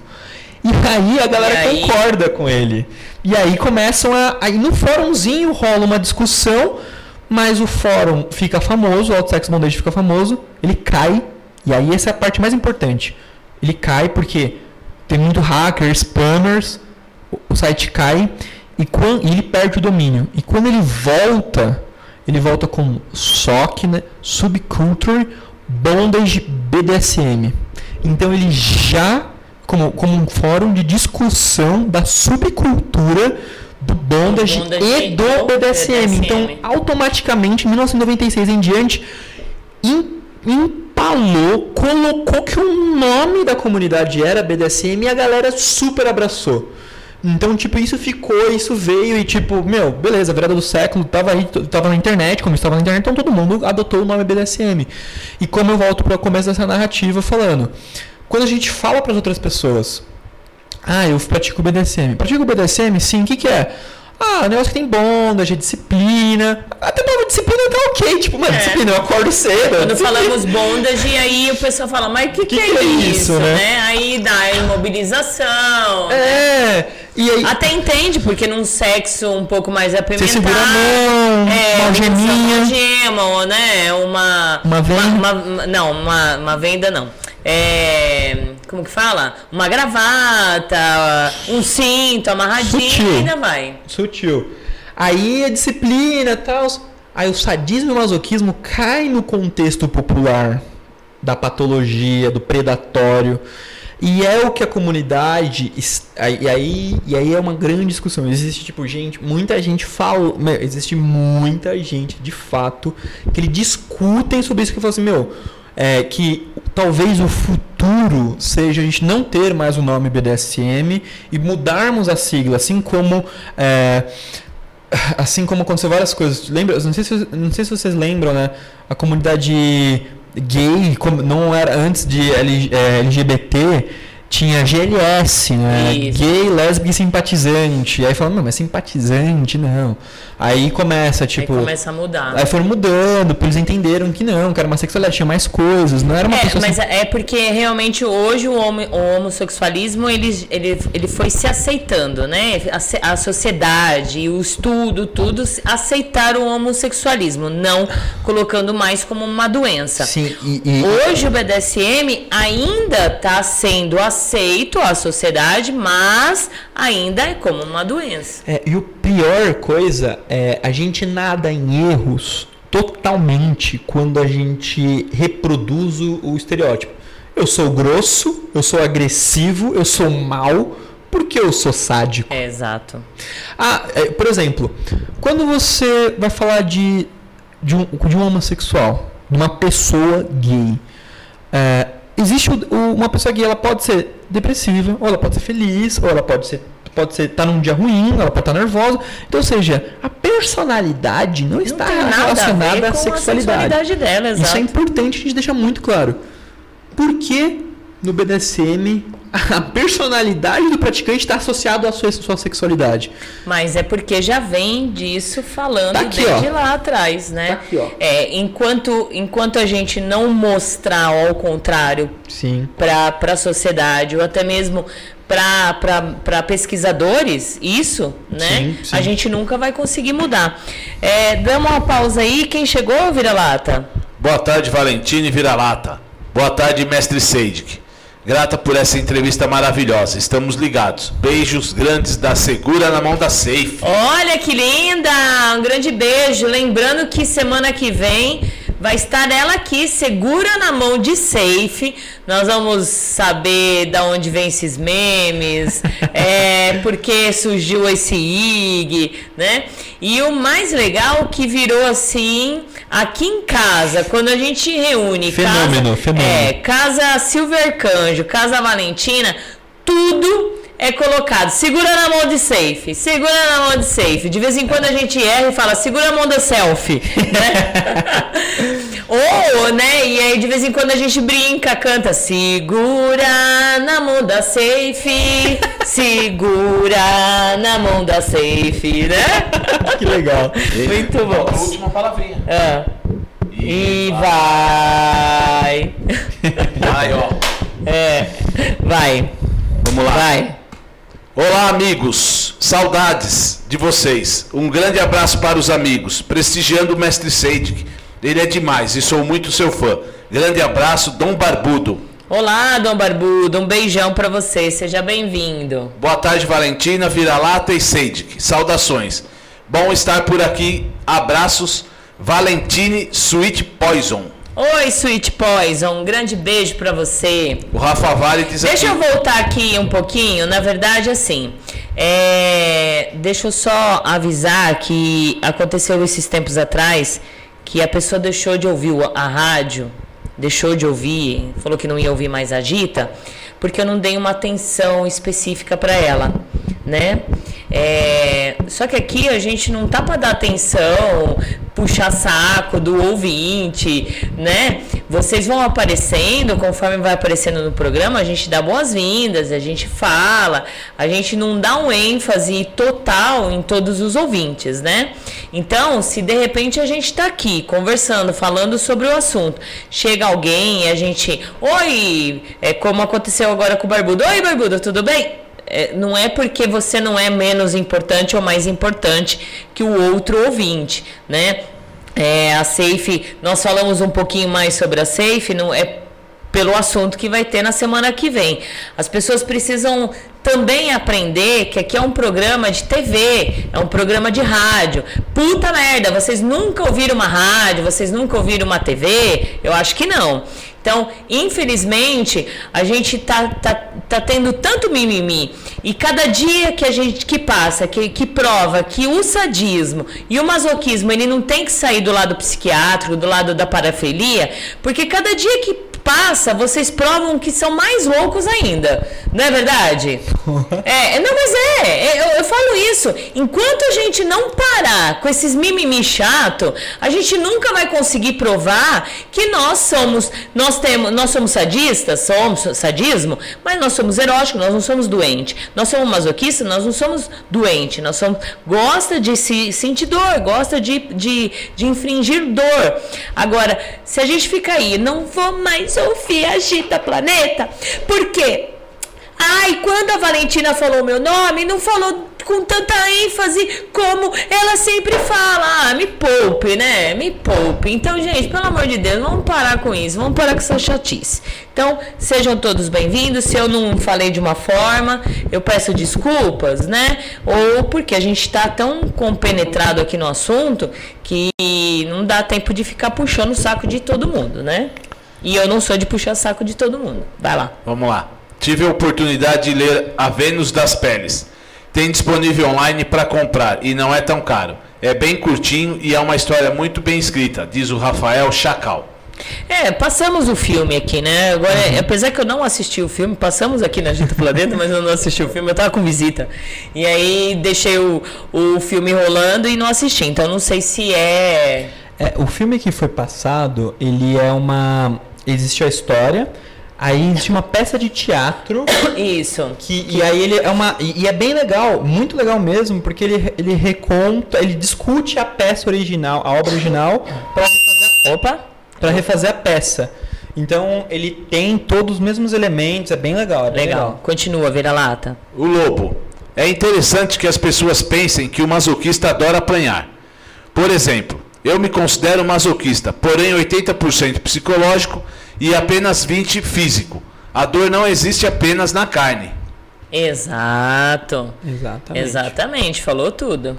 Boa tarde, linda Valentina. Boa tarde, Vira-Lata e mestre Seid. Seidik. Senhorita Papilon por aqui.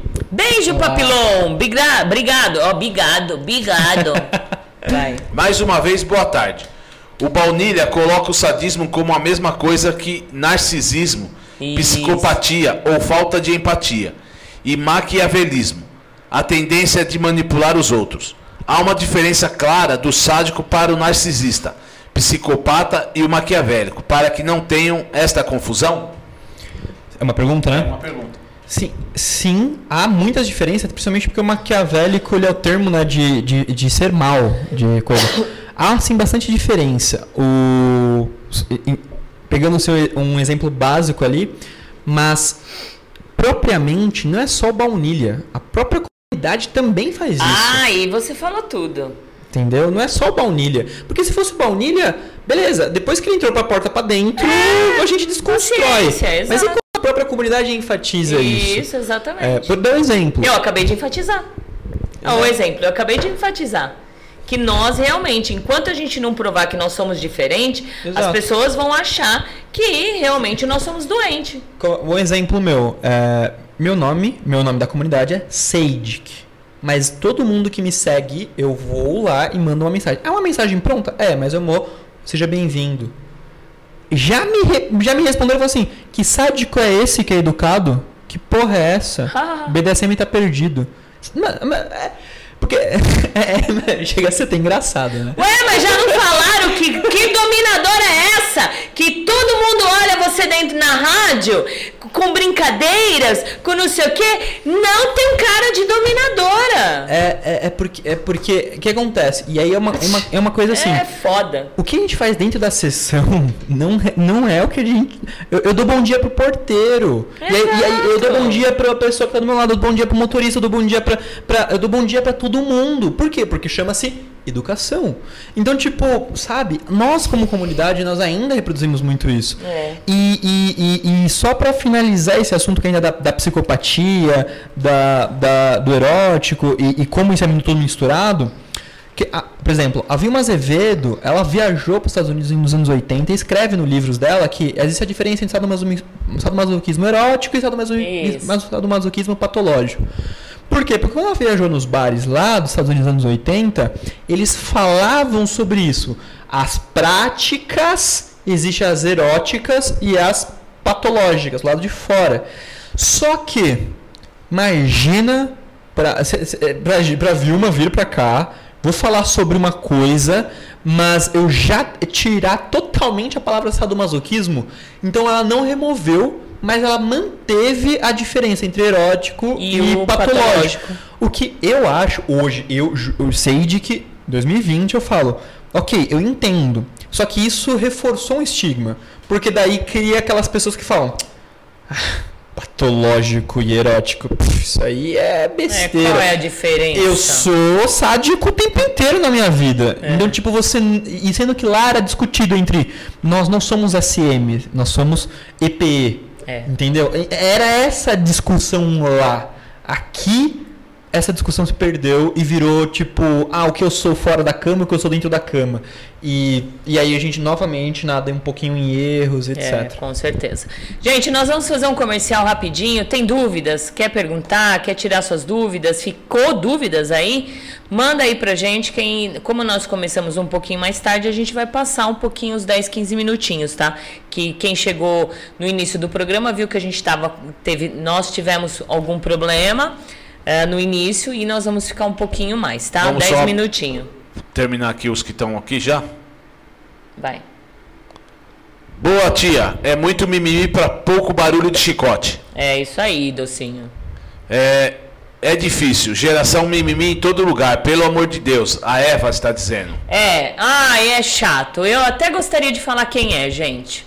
É, gostaria, gostaria. E o duro que assim, é, é tão chato que essa pessoa foi, conversou com outra pessoa, a pessoa pegou e mandou print pra mim. Então eu sei, eu vi o mimimi da pessoa, sabe? Então é chato porque a pessoa chegou aqui e eu não falei, oi fulano de tal. Não, apenas chegou, a gente estava no assunto. Oi, é, eu, que eu lembrei por, por conta do Barbudo ter vindo e eu falei, oi Barbudo, tal. Aí eu lembrei, né?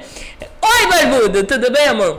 Eu gostaria realmente de falar o nome da pessoa, mas infelizmente não dá. E quem fez a última pergunta pro Seide, que foi o Dom, Dom Luiz, Dom Luiz. Tá, vamos lá para um comercial, a gente já volta? É Vapit e Vupit. BDSM Luxury, acessórios premium para a prática de BDSM fetichista, personalizados individualmente, produzidos artesanalmente com materiais nobres de alta qualidade, que permitem a mais sofisticada forma de prazer. Tudo realizado em couro legítimo e metais de qualidade. WhatsApp 011 98111 4791. Visite o nosso site bdsmluxury.com.br. BDSM Luxury, onde os seus prazeres e fetiches têm o luxo que merecem. Atenção, amigos e ouvintes da TV Web Agita Planeta. Você é fã da Agita Planeta? Agita Planeta é a sua companhia diária. Iniciamos mais uma campanha que é o Clube Agita Planeta Programa de Pontos. Aprenda com nossos programas e conteúdos exclusivos, acumule pontos e troque por uma série de vantagens e itens exclusivos. Faça parte do nosso Clube Agita Planeta e para maiores informações www.agitaplaneta.com. Quer ter a masmorra dos seus sonhos? Lip Móveis BDSM Madeira tem a solução. Móveis fetichistas sob medida. Cavalete, Berlinda, Cruz de Santo André, Cane, Palmatória, acessórios para CBT e outros. Com os melhores preços do mercado. Ligue e faça seu orçamento e siga ele no Instagram para acompanhar as novidades. Arroba BDSM. WhatsApp DDD 11 92002 3309. Lip BDSM em Madeira.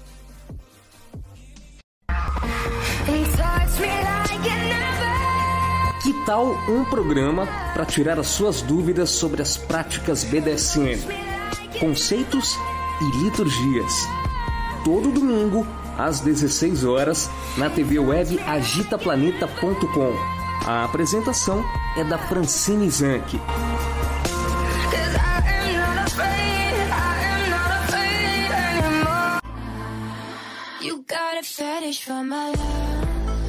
Você é iniciante ou experiente, quer viver os seus fetiches e suas fantasias mais íntimas e secretas com dominadoras experientes e com o maior sigilo e segurança? A nossa proposta é muito diferente do que você tem visto por aí. Tudo aquilo que você sempre imaginou só existir fora do Brasil está aqui, perto de você. Fetiche Room. E você está convocado a participar. Maiores informações 11 95889 4356. Fetiche Room 2020 arroba gmail.com. Fetiche Room.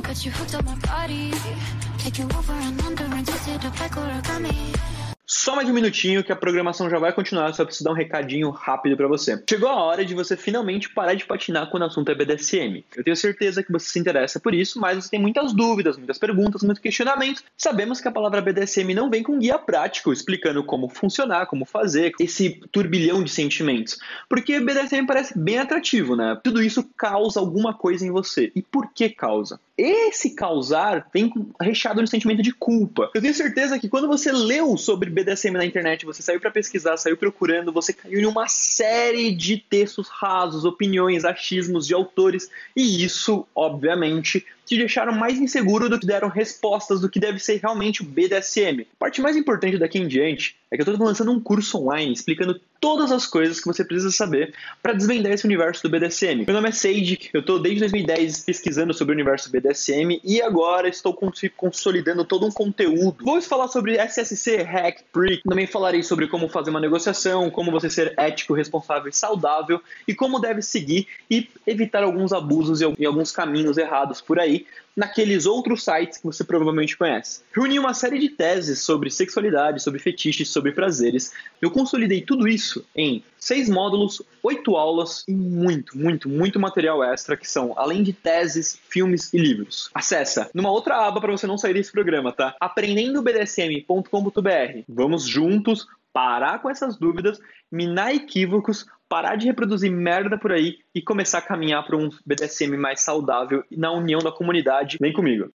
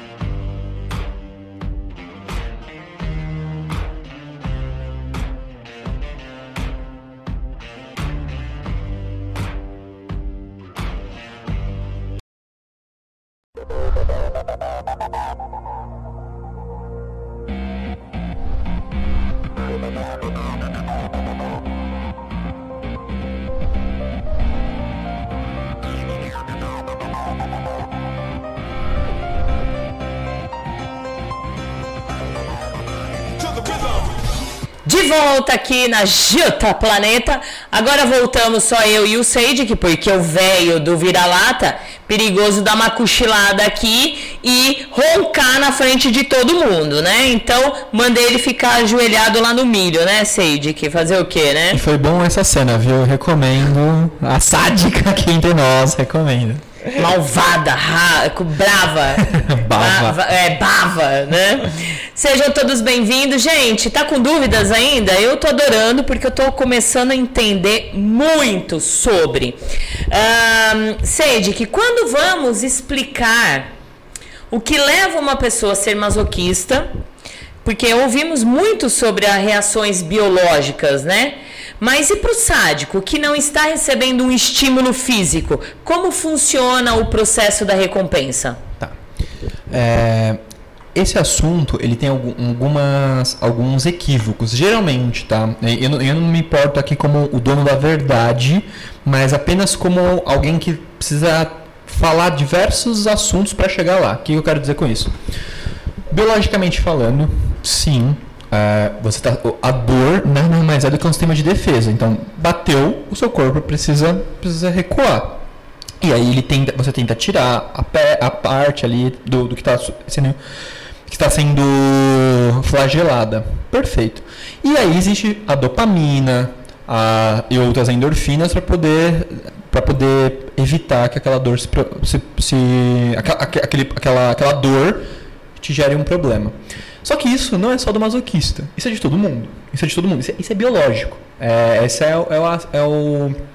Isso é o. o- o- é, medicina básica, assim. Isso é, é como funciona o seu sistema nervoso no geral.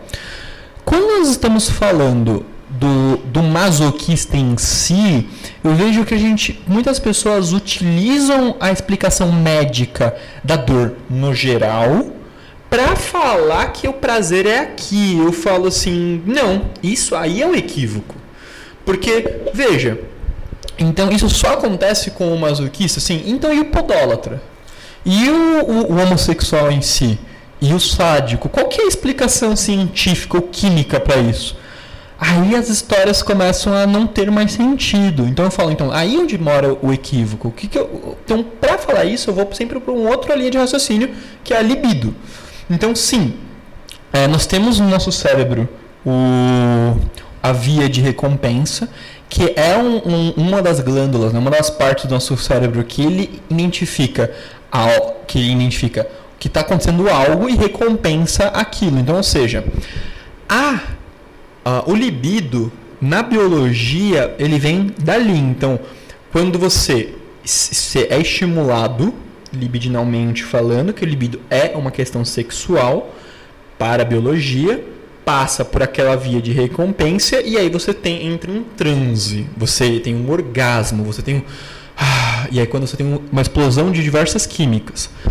Aí, o que gera libido, biologicamente falando, aí você tem alimentos que geram mais, geram menos. E todo um comportamento, etc.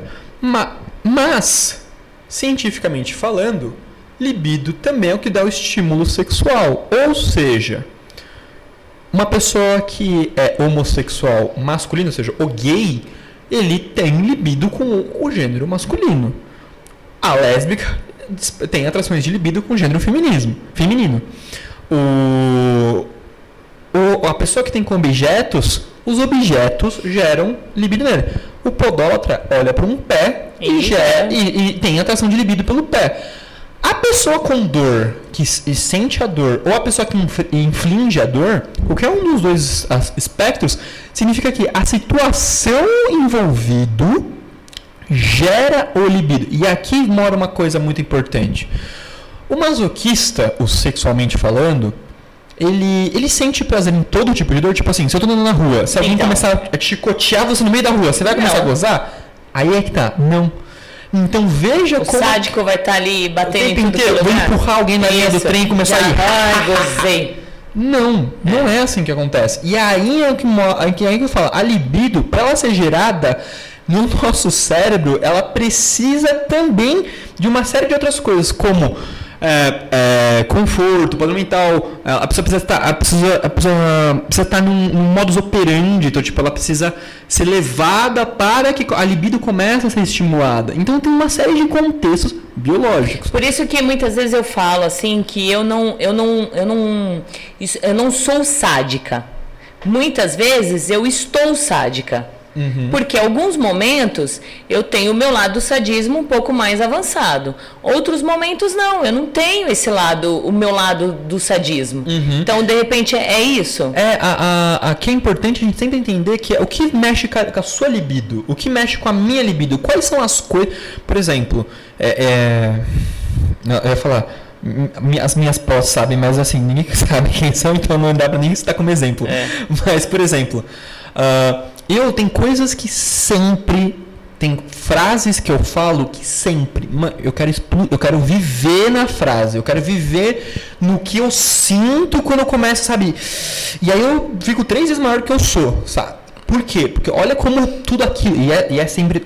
É totalmente de- depreciação, assim. É quando eu começo a humilhar e vai uma hora. Tá, e aquilo vai me inflando. Depois eu entro num transe, num flow que eu fico tipo, nossa. Então, Então, e, e a mesma coisa do masoquismo, ele não é o, o- o sadismo, ele não é só infligir a dor, ele também é infligir a dor psicológica, Sim. né? A dor física e a dor, psicológica. Então, tudo isso que gera libido, e aí nós temos diversos contextos químicos da libido, sim, que é o que vai gerar o prazer. Então, é esse é o viés. Então, não é simplesmente a dor pela dor, mas sim a, a, a dor através da libido, ou o libido através da dor, entendeu?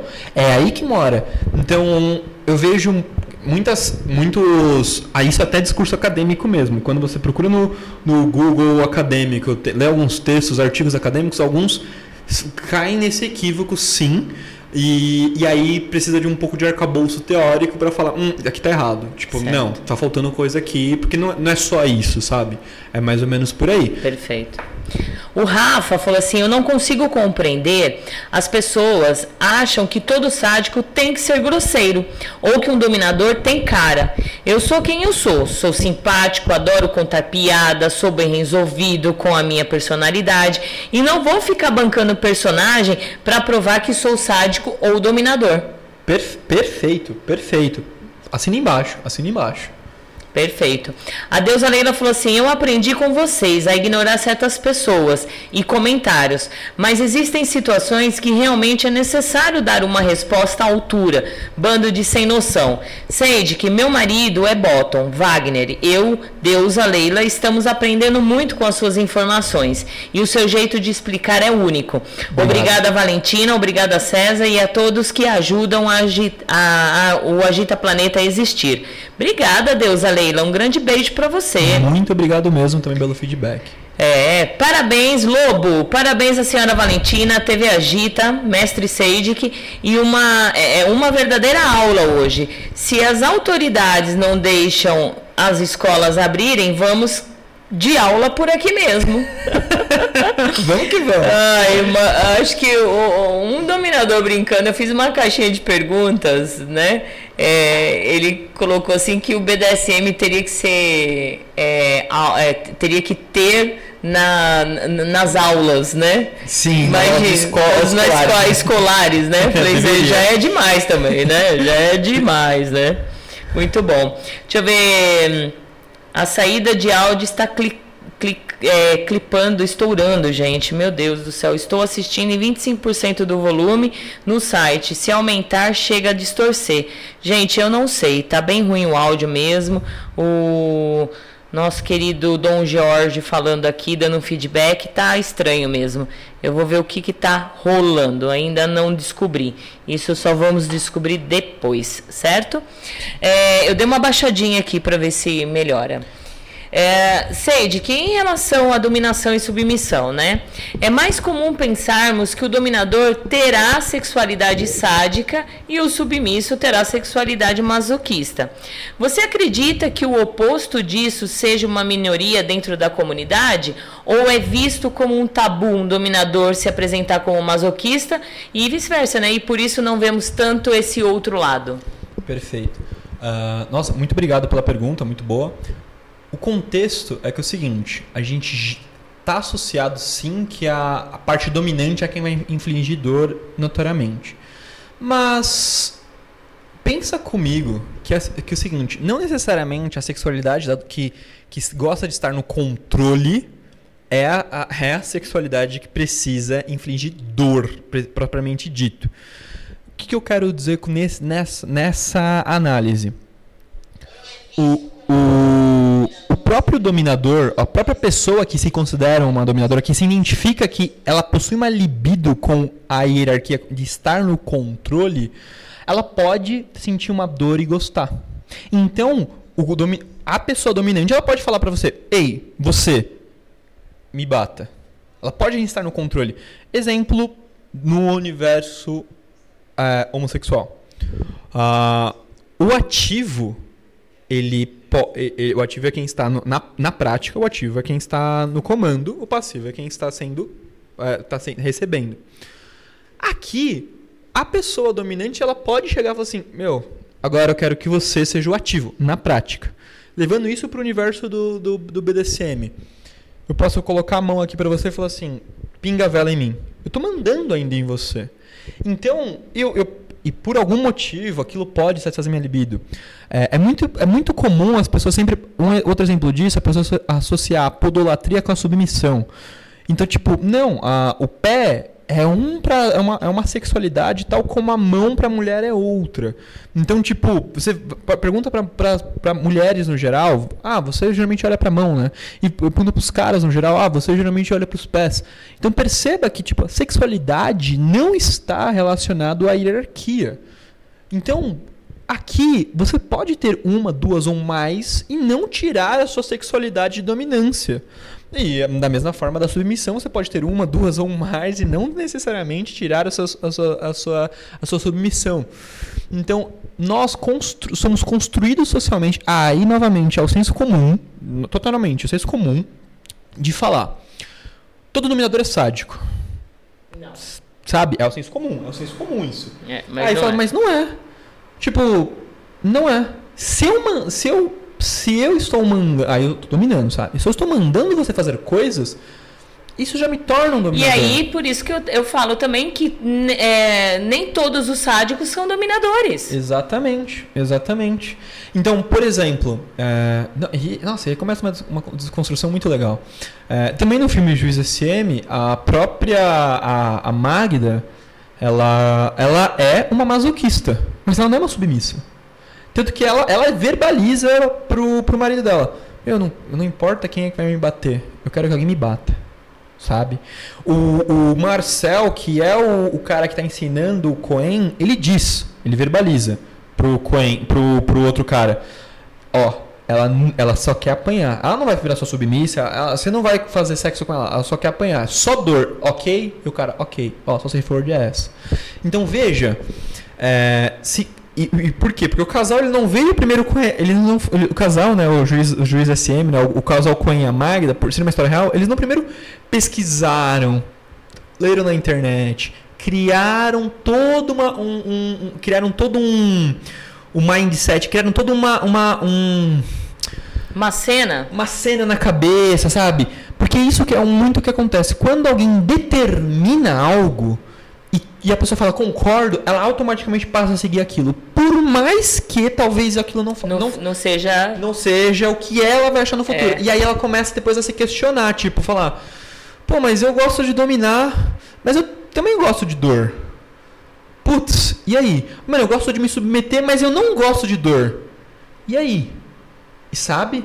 Então é muito mais o senso comum que nós aí podamos outras possibilidades sexuais do que de fato o, o, o, que isso é uma corre- correlação. Perfeito, muito bom. É, sejam todos bem-vindos, gente. E olha, logo, logo, deixa eu ver. É, melhorou sim, subiu 80% e não estourou. É, ai, que bom. Obrigado. Dá bem, dá bem, dá bem. Obrigado pelo feedback, viu, pessoal? Isso, Dona, estou aqui ouvindo uma aula de BDSM. É, mas é pra isso mesmo, Fernando. Um grande beijo pra você. Deixa eu ver, a Docinho mandou um áudio aqui, deixa eu ver se eu consigo colocar por aqui. Vamos ver. Fala, fala, fala, fala, fala, fala, fala, tititia, fala, fala. Fala, fala, fala, fala, fala. Dá vontade, né? A gente gostaria de falar os nomes, dar nomes aos bois, né? Mas o meu advogado, ele, é- é, ele é caro. É. Não advogado falar. não recomenda, porque aí fica caro o negócio, né? Mas a gente sempre fala em off, né? Não é verdade? É, sempre fala em off. Ahn, continuando aqui, o senso comum mostra, né? Como nós acabamos de falar, mas eu quero um pouquinho mais é, explicado, que seria legal. É a figura do sádico como uma pessoa cruel e fria, né? E o masoquista como uma pessoa de baixo autoestima, né? Por que isso, Seidik? Por que ainda as pessoas é, querem comparar, né? Sádico, cruel, frio, sem educação e os masoquistas, né? Até mesmo o lado, o submisso da pessoa é aquela pessoa que não tem autoestima, infeliz. Uhum. É, eu não vou só falar sobre isso, que eu vou até fazer uma recomendação. Como quebrar isso? Porque o senso comum diz isso. Boa parte por causa dos filmes também. Além da própria É. comunidade, mas boa parte por causa dos filmes. É, por exemplo, nós temos poucos filmes verdadeiramente positivos. Que, quando eu falo positivos, é assim, que não tenha. Não tenha abertura para segundas ou terceiras ou quartas análises ruins sobre o que está falando. Vou dar um exemplo. Ah, o filme A Secretária, todo mundo gosta desse filme. Muita gente já vi que gosta desse filme.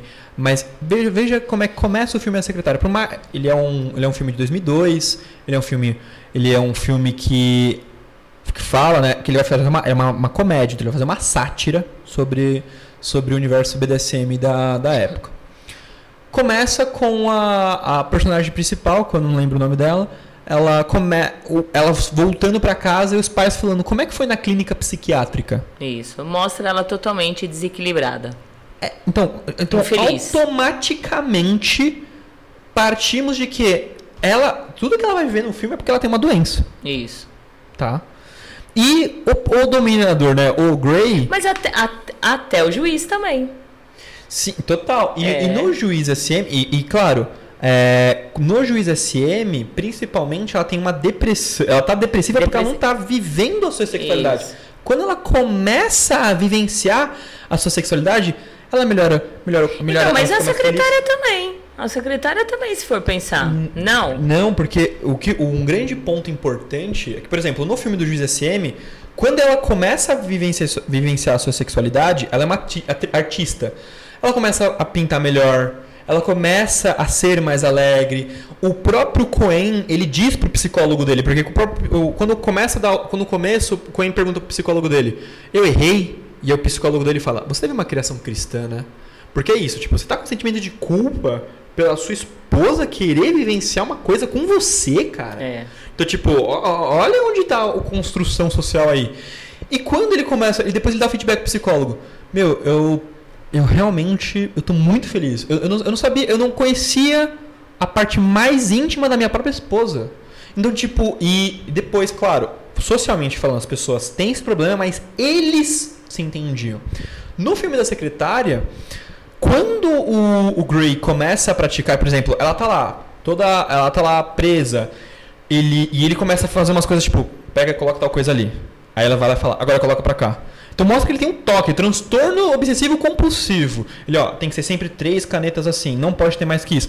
Mais uma vez, então ele, por gostar de controle, então ele tem uma, uma outra patologia. Uhum. E aí, quando ela está ali, ele vai lá faz as coisas. Ai meu Deus, como eu tô gostando. Aí ele vai lá e se masturba. E, e agora, agora, agora vai pra não sei o que, vai fazer tal coisa. Então, é uma sátira, mas olha como é uma sátira que ele, come, ele começa e termina com a parte de que é uma doença. E, e, por exemplo, tem um filme chamado O Corpo e o Chicote. É um filme eu, eu gosto pra caramba desse filme, tá? É um filme de terror italiano do Christopher Lee que fez o Drácula. Você lembra o Christopher Lee que fez o Drácula da Hammer e tal? Uh, esse filme vai mostrar. Olha o sinopse. Um sádico foi expulso de sua família por cometer suas atrocidades. É, e ele volta para prestigiar o casamento do seu irmão mas aí, mas aí vai se revelando coisas na trama sobre o verdadeiro motivo de ter ido embora. Com, com pausa aí. E aí, realmente isso. Christopher Lee, que é um sádico, ele vai, ele volta para casa, aí o, o, o, irmão, o pai fala: Não, eu não quero você aqui. É uma tristeza você, meu filho, começar essa atrocidade. Por quê? Porque ele matou uma outra pessoa, sabe? É umas coisas assim. Então, olha como sempre a figura do sádico é o vilã a vilã, o vilão, o vilão, o vilão, é. o vilão, o vilão. Então isso está no nosso senso comum. Mas nesse filme em específico, uh, por mais que seja um filme de terror, novamente, filme de terror, ele.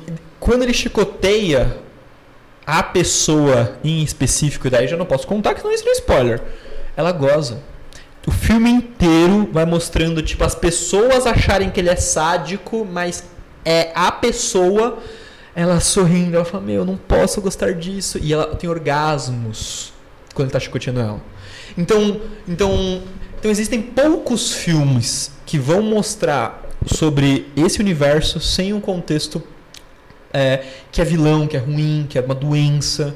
É, até mesmo, todo mundo fala mal pra caramba dos 50 tons de cinza e, de fato, pô, a, é, Anastasia vai salvar o Grey porque é ruim ele ter gostado daquilo, Isso. porque começou por causa de um trauma, de um estupro, de um estupro na infância. Lá, lá, lá, no passado. É, olha como. A criação dele, né? Como sempre nós estamos colocando que tudo que nós vivemos é oriundo de um transtorno, de um, de um trauma, de uma coisa ruim que nos aconteceu e nunca, de fato, pode acontecer que, tipo, por exemplo, tem de pessoas de fato que, que passaram por situações abusivas. Mas essas pessoas que passaram por situações, elas não têm prazer por ter passado.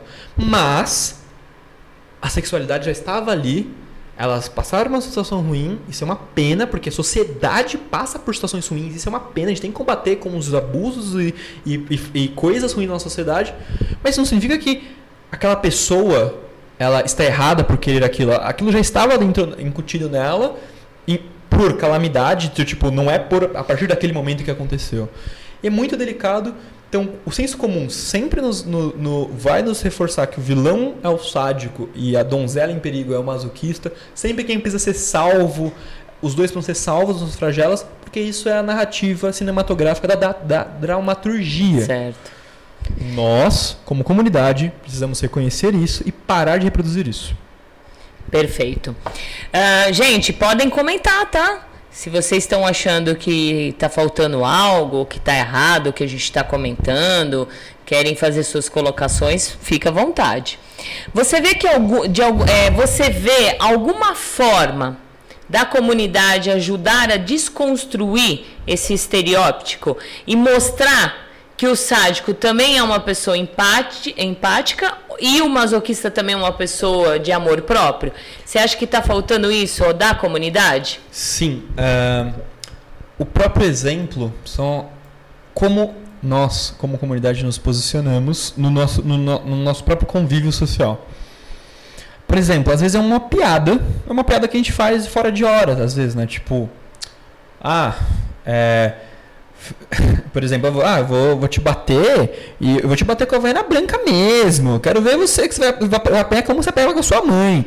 Tipo, não, isso beleza, é uma piada. Isso é uma piada, isso é legal. Isso foi entre duas pessoas e tal. O problema é quando isso para de ser piada e a pessoa começa realmente a se portar daquela forma como comunidade. Então, tipo, por exemplo, como eu falei mais cedo, eu fiz um, fiz uma eu, eu cumprimento uma pessoa e a pessoa fala que que diacho de dominador é, ou de sádico é esse que é, que é simpático. E a partir do momento que alguém reproduz ou concorda com isso, isso virou um, já virou um, ponto, um ponto morto. Um, é tipo um senso comum. Alguém partiu daquilo. E quando a gente vê uma outra pessoa fazendo isso, a gente não, a gente não veta. Por exemplo, existem muitos grupos de WhatsApp. Nossa, muitos grupos. Telegram, Twitter. Tem muitos grupos, muita gente falando isso. A gente vê alguém fazendo isso. A gente não chega lá e fala: Ó, isso não é ser sádico. A gente não vê alguém falando para uma outra pessoa, falando assim: opa, peraí, aponta o dedo na cara mesmo. A gente não vê fazendo isso. Por quê? Porque a pessoa sempre fala: ah, não, é porque eu tô começando. Mas peraí, você acha realmente que todo sádico tem que ser o maléfico? Tem que, tem que ser o tirano, tem que ser o predador, ou sádica, tem que ter tudo isso? Se a resposta for sim, aí, aí beleza, você já está achando isso. Se você concorda com não, quando você vê no grupo de WhatsApp que alguém está falando assim, é, alguém trata uma outra pessoa mal e fala, ah, é porque eu sou sádico. Cara, e diz é, amém? É, você tem que chegar lá e falar assim, não, cara, porque isso também faz parte da sua própria comunidade. A, nossas, a nós, enquanto, enquanto comunidade, nós não temos que nos restringir apenas ao que a gente faz entre quatro paredes. Por quê? Porque, por que eu digo isso? Porque o, o, a comunidade gay hoje não é vista como uma doença porque eles se uniram e, e começaram e a ter. foram à luta. E foram à luta. Então, tipo, você é, uma, você é doente por você praticar isso? Se você acha que sim, então beleza. Então, infelizmente, você acha que isso, então você tem que procurar ajuda. Se a resposta for não, eu não me acho doente por praticar isso, eu falo, ótimo.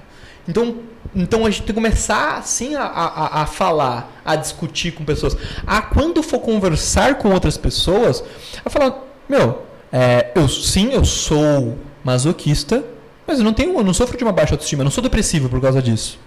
É, e, e, e, e, por exemplo, é, conversar, abrir diálogo ou indicar conteúdo, como o Agita, como o Café Fetista e outras coisas, indicar, falar assim, não, você tem, está fazendo é reproduzindo um preconceito, sabe?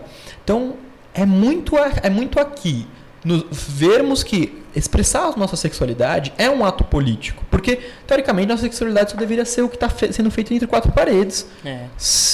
Conforme que a gente começa a se posicionar, começa a falar, não, ó, se a gente está começando a, abrir a voz, é, significa que porque existe um senso comum que diz, vai contra o que nós pensamos. Então, a partir do momento que existe uma seara social, um grupo de pessoas que eles, eles precisam de aceitação, que eles precisam se identificar e precisam se ajudar a se aceitar, para daí que começar a mostrar que não, o BDSM não é para legitimar violência, não, o BDSM não é para reproduzir estupro, não, o BDSM não é para fazer tal coisa. Sim, o BDSM ele aceita expressão de, de é, tipo identificação de identificação social, nome social e nome de batismo muito maior, porque por exemplo, vocês vocês sabem o meu nick, mas não sabem meu nome. Então veja como o BDSM é uma, uma, uma comunidade extremamente empática que você se se apresenta o nome que você quer e a posição que você vai assumir. Então não cabe a mim dizer que você está certo ou que você está errado, ou que você não deve se chamar assim, ou que está tudo errado, blá, blá, blá. Então, se, se nós, como enquanto comunidade, temos todo esse respaldo constru- construído socialmente para dizer que, que para dizer que as práticas vão partir vão ser feitas a partir do meu querer, a partir do meu gosto sexual, a partir do meu limite e a partir de um acordo, então isso não tem como ser uma doença. Então nós temos que começar sim a falar, ó, se você age dessa forma, se você se posiciona dessa forma, ou se você reproduz esse tipo de pensamento, está errado. E nós não vamos mais tolerar isso. Aí nós Mas aí isso. vem a turma do mimimi e fala: quem é você? Quem é você para falar que a gente está errado? Quem é você para falar que como deve se comportar? Quem é você? É assim Aí, então, é, essa é uma discussão que eu que a gente tenho- nunca vai sofro. terminar. É. Mas, meu, é, É enquanto triste. nós não nos calarmos, quem não, quem não grita nunca será ouvido. É, exato. Eu tô gritando há seis anos aí. Olha, o Dom, o. Dom George falou assim: as representações filmi, é, é, fílmicas, acho que é fílmicas, né? Tem uma necessidade de dar razões para as ações acontecerem e muitas vezes para isso associarem problemas prévios, para criar um conflito e mostrar que o personagem conseguiu vencer o problema, mas quando isso acontece, cria um rótulo que ser doente te leva ao universo sádico e masoquista. Exato. Bem colocado. E é importante também falar que a ciência defendeu isso né? É. durante muito tempo. Então a É. gente precisa mudar isso ainda. Exato. É, então, o que nós, BDSMers, né, chamamos de sadismo e masoquismo, pode ser uma sexualidade? E caso sim, em que momento que identificamos ela? E como ela se aflora? Tá. É, tem muita gente que vai falar, né, que não, BDSM é sobre, fe- é sobre fantasia, ou BDSM é só sobre fetiche. E eu falo assim, é, como, como coloquei mais no come, como coloquei no começo, o que, que seria então o fetiche? Porque o próprio Croft estava estudando comportamentos humanos, vendo um monte de pessoas que não tinham controle olhava um objeto, sentia atração por ele, sem controle. Ah, sentia através da dor, sentia tesão. Então, e, ele, e é a mesma coisa com o homossexual. Por que então o homossexual é uma sexualidade e tudo que a gente pratica no BDSM não é uma sexualidade? Isso é uma, uma questão muito importante a gente começar a ver. Existe, existe desde o, muitos estudi- estudiosos do século XX, mas aí nenhum brasileiro, só estadunidense, que falaram da existência de uma, uma sexualidade kink. Que eles começaram a falar assim, meu, existe uma sexualidade. A mesma sexualidade que faz uma pessoa querer ou se interessar mais pela outra pessoa quando a pessoa está de couro ou está de latex. Então eles estudaram que é o couro que fazia mais, dava mais libido naquela pessoa do que de fato quem era a pessoa que estava vestindo couro, sabe? Então, nos Estados Unidos eles começaram a ver, estudar essa, essa, essa, essa questão de libido com sexualidade. E sexualidade é tudo aquilo que nossas, o conjunto de práticas que nós fazemos para satisfazer nossa libido. Então, por exemplo, ah, se você tem. E, e eles começaram a colocar o nome como kink para poder embarcar tudo o que era o fetichista, o leather, o latex, ah, os, os praticantes do BDSMers. Então, até que no, na, na letra do Reino Unido, no, na última sentença LGBT, in- internacionalmente falando, já tem são 12 letras. Então LGBTQI, TTT, é, é uma letra muito grande, eu não lembro de cabeça. Mas uma das últimas já é o K. Então, ou seja, já é o termo kink, porque eles já reconhecem isso como uma sexualidade. Então, a partir disso, podemos pensar assim: se é uma sexualidade, que momento que a nossa sexualidade aflora? Aí, ge- geralmente, é quando nós passamos a construção do indivíduo aí, e começamos a, a exteriorizar ela, a exteriorizar os hormônios, então é quando nós estamos começando a, a estar aptos a procriarmos. Isso na construção, na construção humana. Então, tipo, você. Aí eu. Tem muita coisa de Freud que é interessante. Aí tem as únicas poucas coisas que Freud vale a pena, acho que dá nesse estudo aqui, a partir daqui. Que é, você, você como uma criança vai bebendo, vai, vai puxando informações, vai, vai se descobrindo, etc. Você tem a- a- as suas expressões sexuais quando você ainda é criança, mas você só começa a verbalizar, exteriorizar ela quando você chega na, na fase da, da pré-adolescência e adolescência. Só que daí o mundo te ensina que só existe um jeito de fazer sexo. O mundo te ensina que só existe um jeito de ser, de, de ser sexual, que é heterossexual.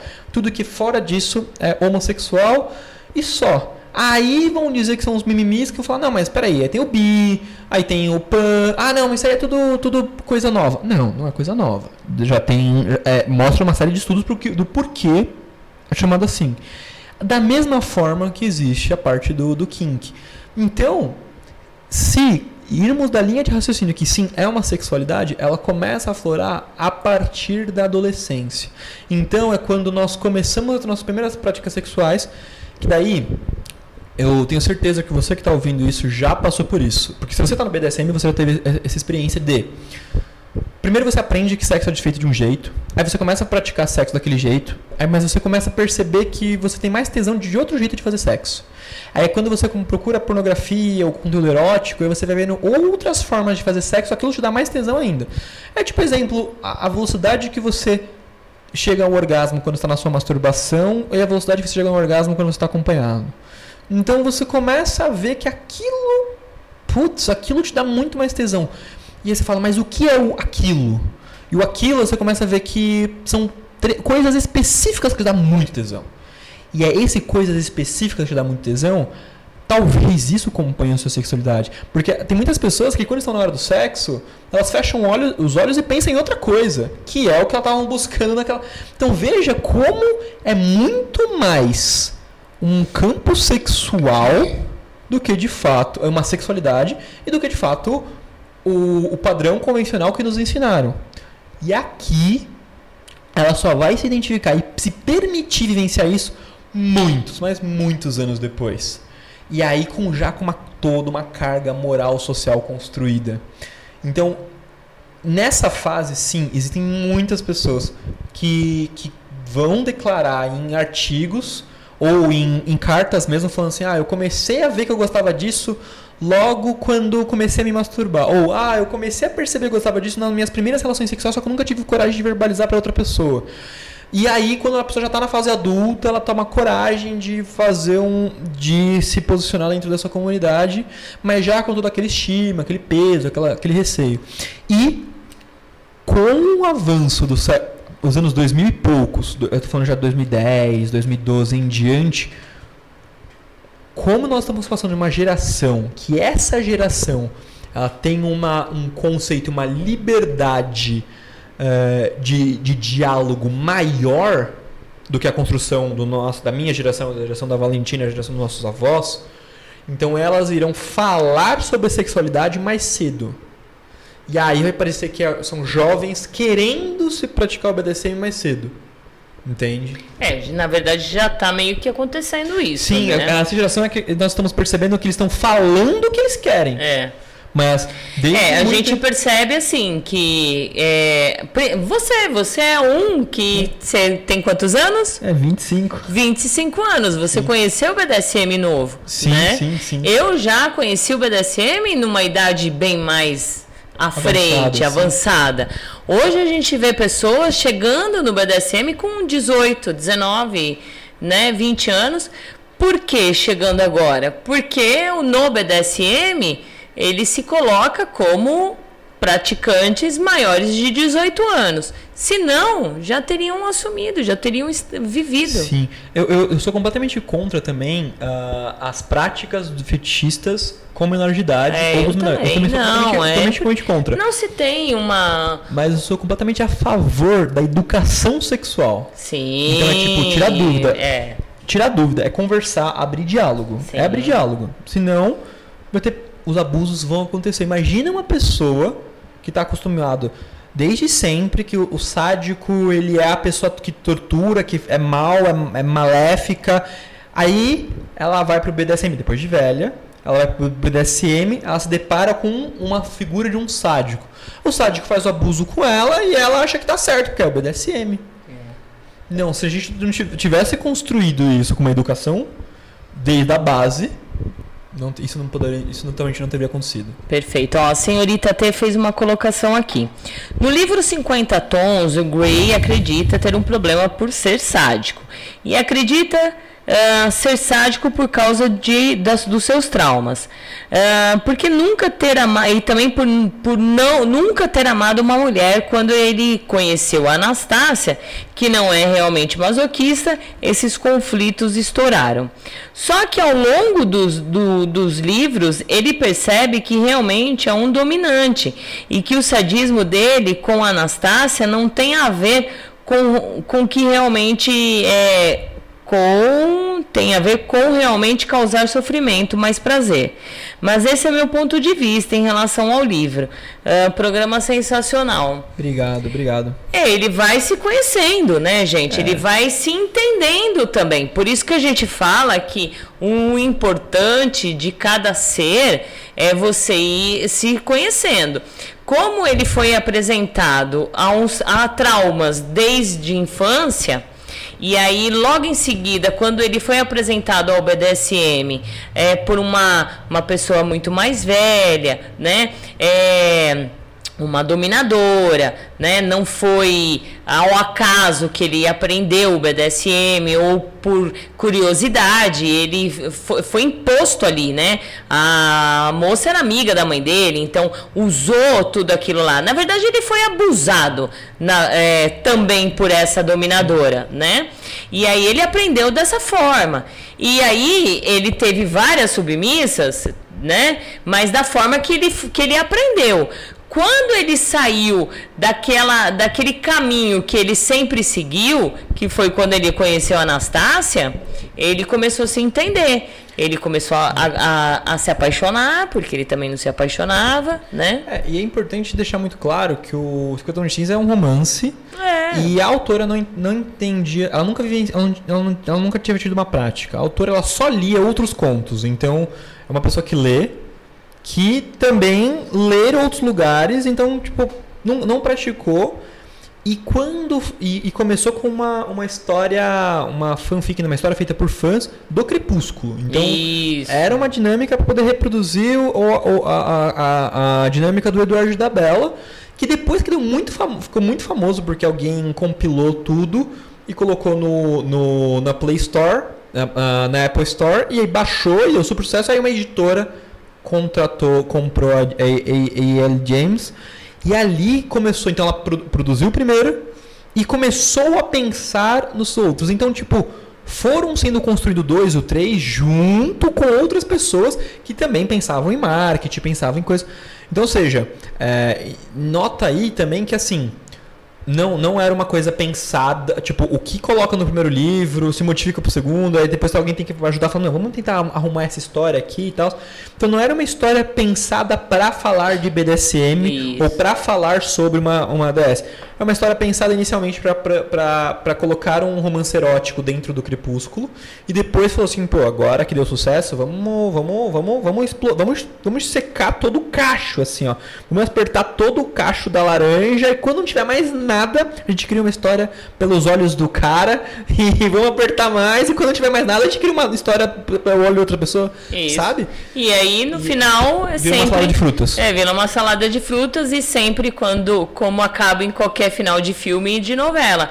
Casados, com filhos e felizes para sempre. Aquele filme também, Clube do Fetiche, Sim, mesma mesma coisa. O cara, é quando no Natal, o filme acaba no Natal.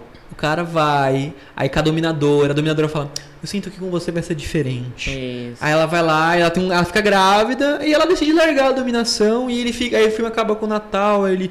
Ele, Ele cuidando do bebê. Ó, que final É, feliz. Que final feliz. Ó. Será que eu vou ter um final feliz assim? Será que você vai ter um final feliz assim? Putz, vai ser uma merda Ah, se é tiver. hein? uma merda mesmo, viu? Porque eu já opinei por não casar na minha vida, né? Imagine casar e ter um final feliz com um filhinho, netinho, pelo amor de Deus, né?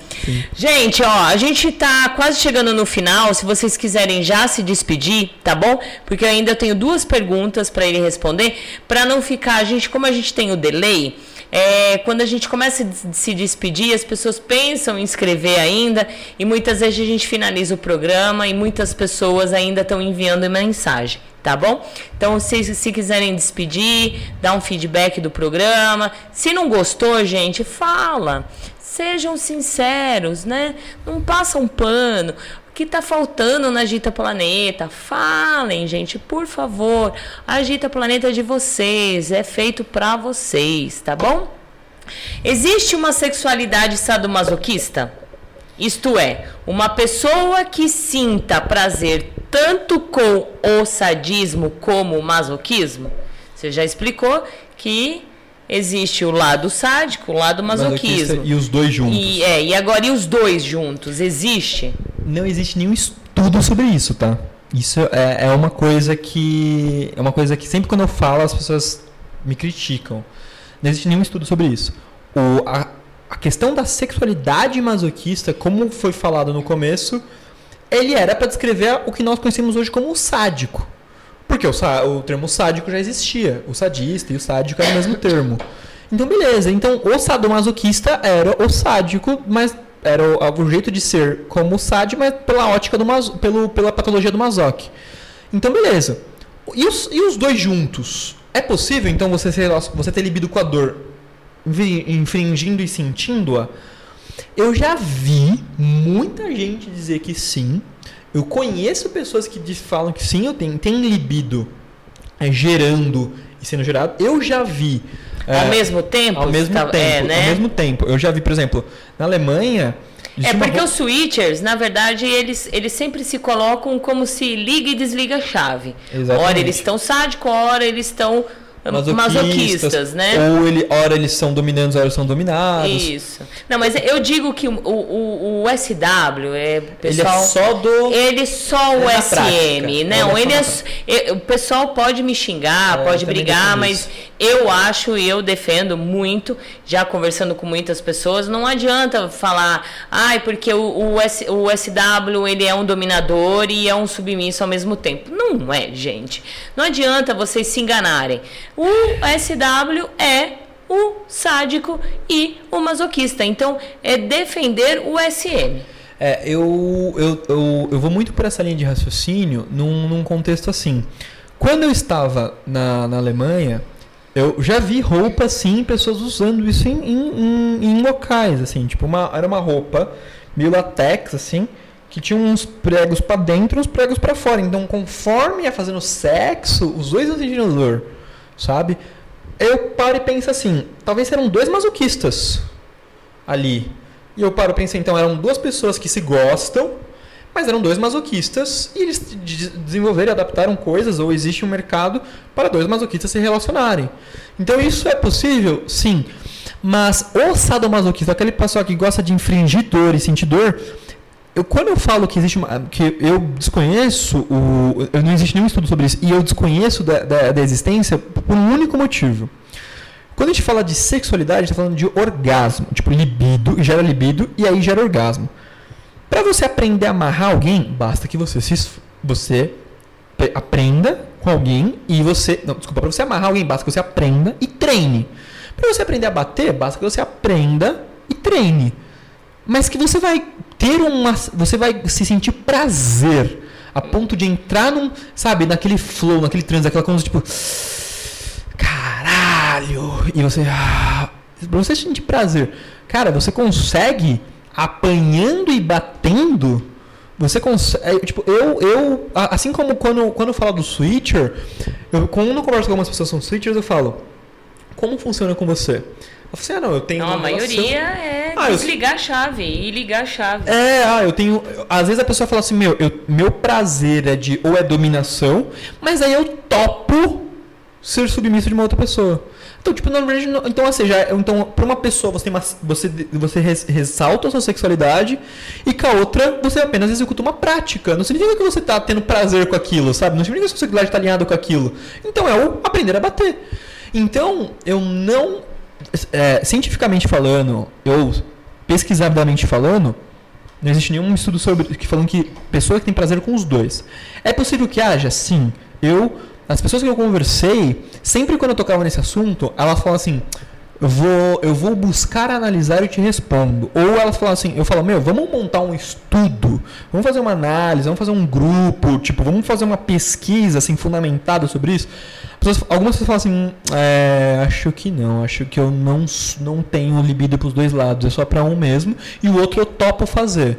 Por exemplo, uma pessoa que é masoquista, perdão, uma pessoa que é, tem libido com infringidor, mas ela também é submissa de uma outra pessoa.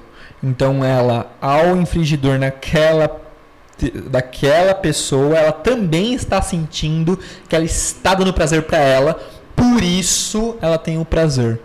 Então, é, ela ser submissa dá prazer para ela, infringidor na outra pessoa também dá prazer para ela. Então, mas você acha que tem essa. Se você Dos consegue. dois juntos, não. Não. Do, do, do, do sentir dor e gerar dor e os dois te levar pro orgasmo no mesma proporção, não. Fazem testes aí, o SWs. Fazem É. eu testes. Não eu não consigo ver. e, e manda aí pra gente se vocês conseguem, né? Pensa sempre no orgasmo. Você consegue Isso, chegar no no orgasmo. orgasmo. Nos dois lados, É.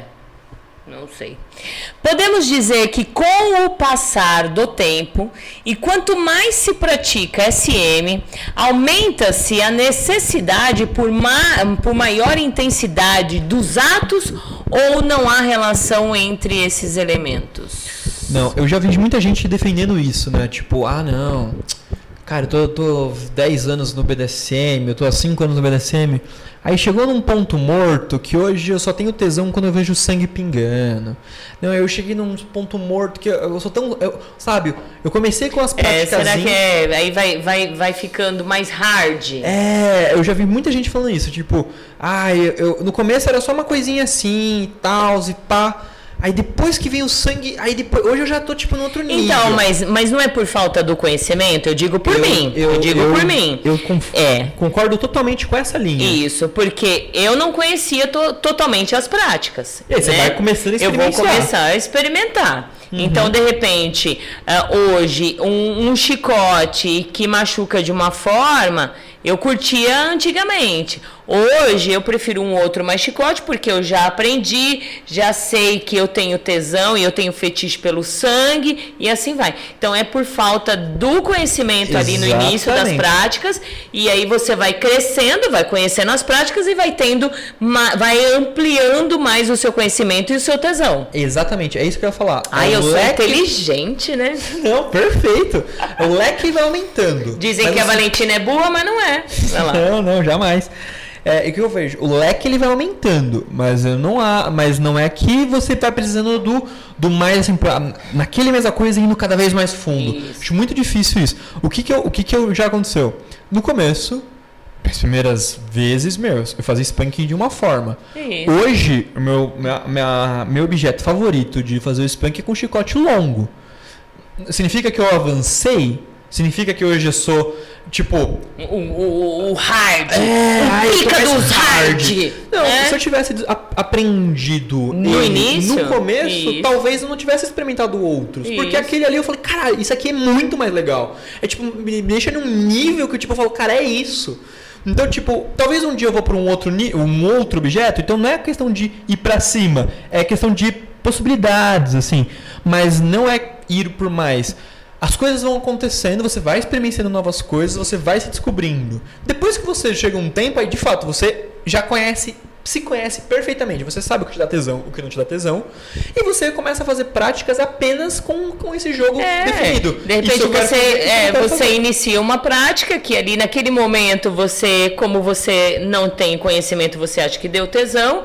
De repente, quando você descobre uma outra prática, você não vai voltar a fazer aquela, né? Exato. E eu, assim quando, quando eu tava começando, eu fazia umas, uma, uma- umas plays, tipo, exemplo, vai, eu fazia umas sessões de age play porque eu achava que era ok. Ué, depois eu fui, percebendo que eu não gostava do age play, eu gostava da submissão que, eh, que supostamente a outra pessoa tinha. Então era mais, eu tinha mais tesão na submissão do que no age play. Eu falava, é, realmente, eu não tenho nenhum tesão no play. É, e, assim, E aí eu parei. por isso que o conhecimento é analisar, então não é o si, pra cima. É, é o muito o mais em si é muito importante. Olha, o Dom Luiz desconstruindo muitas coisas, explicando de uma forma simples e clara. Já estou ficando sem objetos para jogar na parede. Muito obrigada, Dom Luiz. Obrigado, meu querido. Ele é demais. Não, ele ele- já ele joga o celular, ele joga, ele joga submissa e ele está sem objeto. Meu Deus do céu, vamos falir o Dom Luiz de tantos objetos que ele joga na parede. Vou mandar meu endereço, joga lá pra casa, manda pra lá. Um beijo, Dom Luiz. Muito obrigada por estar aqui junto com a gente. O Dom Jorge falou assim: alerta de polêmica. Crepúsculo e 50 Tons de Cinza são releituras da Bela e a Fera. Boa! Boa. Boa! Olha, nunca ninguém comentou sobre isso, é verdade. É. É, e aí ele continuou: o monstro que é transformado pela mocinha.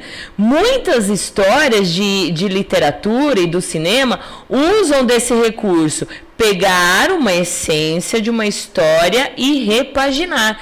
É verdade, Dom Jorge. Ai, parabéns. Muito A obrigada por jornada essa do herói, né? É. É, a dramaturgia, o novo começo, salvar o Isso, dia. tal. É, e sempre é o, o, o malvado, né? Ou o lobo, ou como a fera, que aí se transforma, que a mocinha, linda, indefesa, com aquele amor, transforma a fera. Verdade, boa. Boa, legal. Boa. Obrigada pelo seu comentário. Deusa Leila, o programa foi excelente, uma semana especta- espetacular, aí, espetacular. e de todos, mais uma vez, obrigada pra por fazer parte desse mundo maravilhoso chamado BDSM. Muito obrigada. Gente, enquanto vocês se despedem, ah, fala do teu curso. Né, aprendendo BDSM. BDSM, fetiches com o mestre Seidik, suas redes sociais. Perfeito. Bom, pessoal, ah, tudo que eu falei hoje, você vai perceber que é um assunto bem complexo e eu sempre me pauto muito em, ah, isso aqui acontece, isso aqui não acontece, mas por quê? Por causa disso, disso e disso. Basicamente, é isso que eu quero traduzir e construir nas aulas do Aprendendo BDSM. É um curso com oito aulas, tá? Eles é dividido em seis módulos, desde a parte teórica, mostrando a construção histórica, e também as partes mais específicas do como começa, como como é um jeito saudável de construir uma- um acordo? Que, por que seria o acordo? Como é que constrói eh, essas dinâmicas? Como você se analisa? Como o que te dá tesão? Como seria uma, uma forma saudável de você se analisar?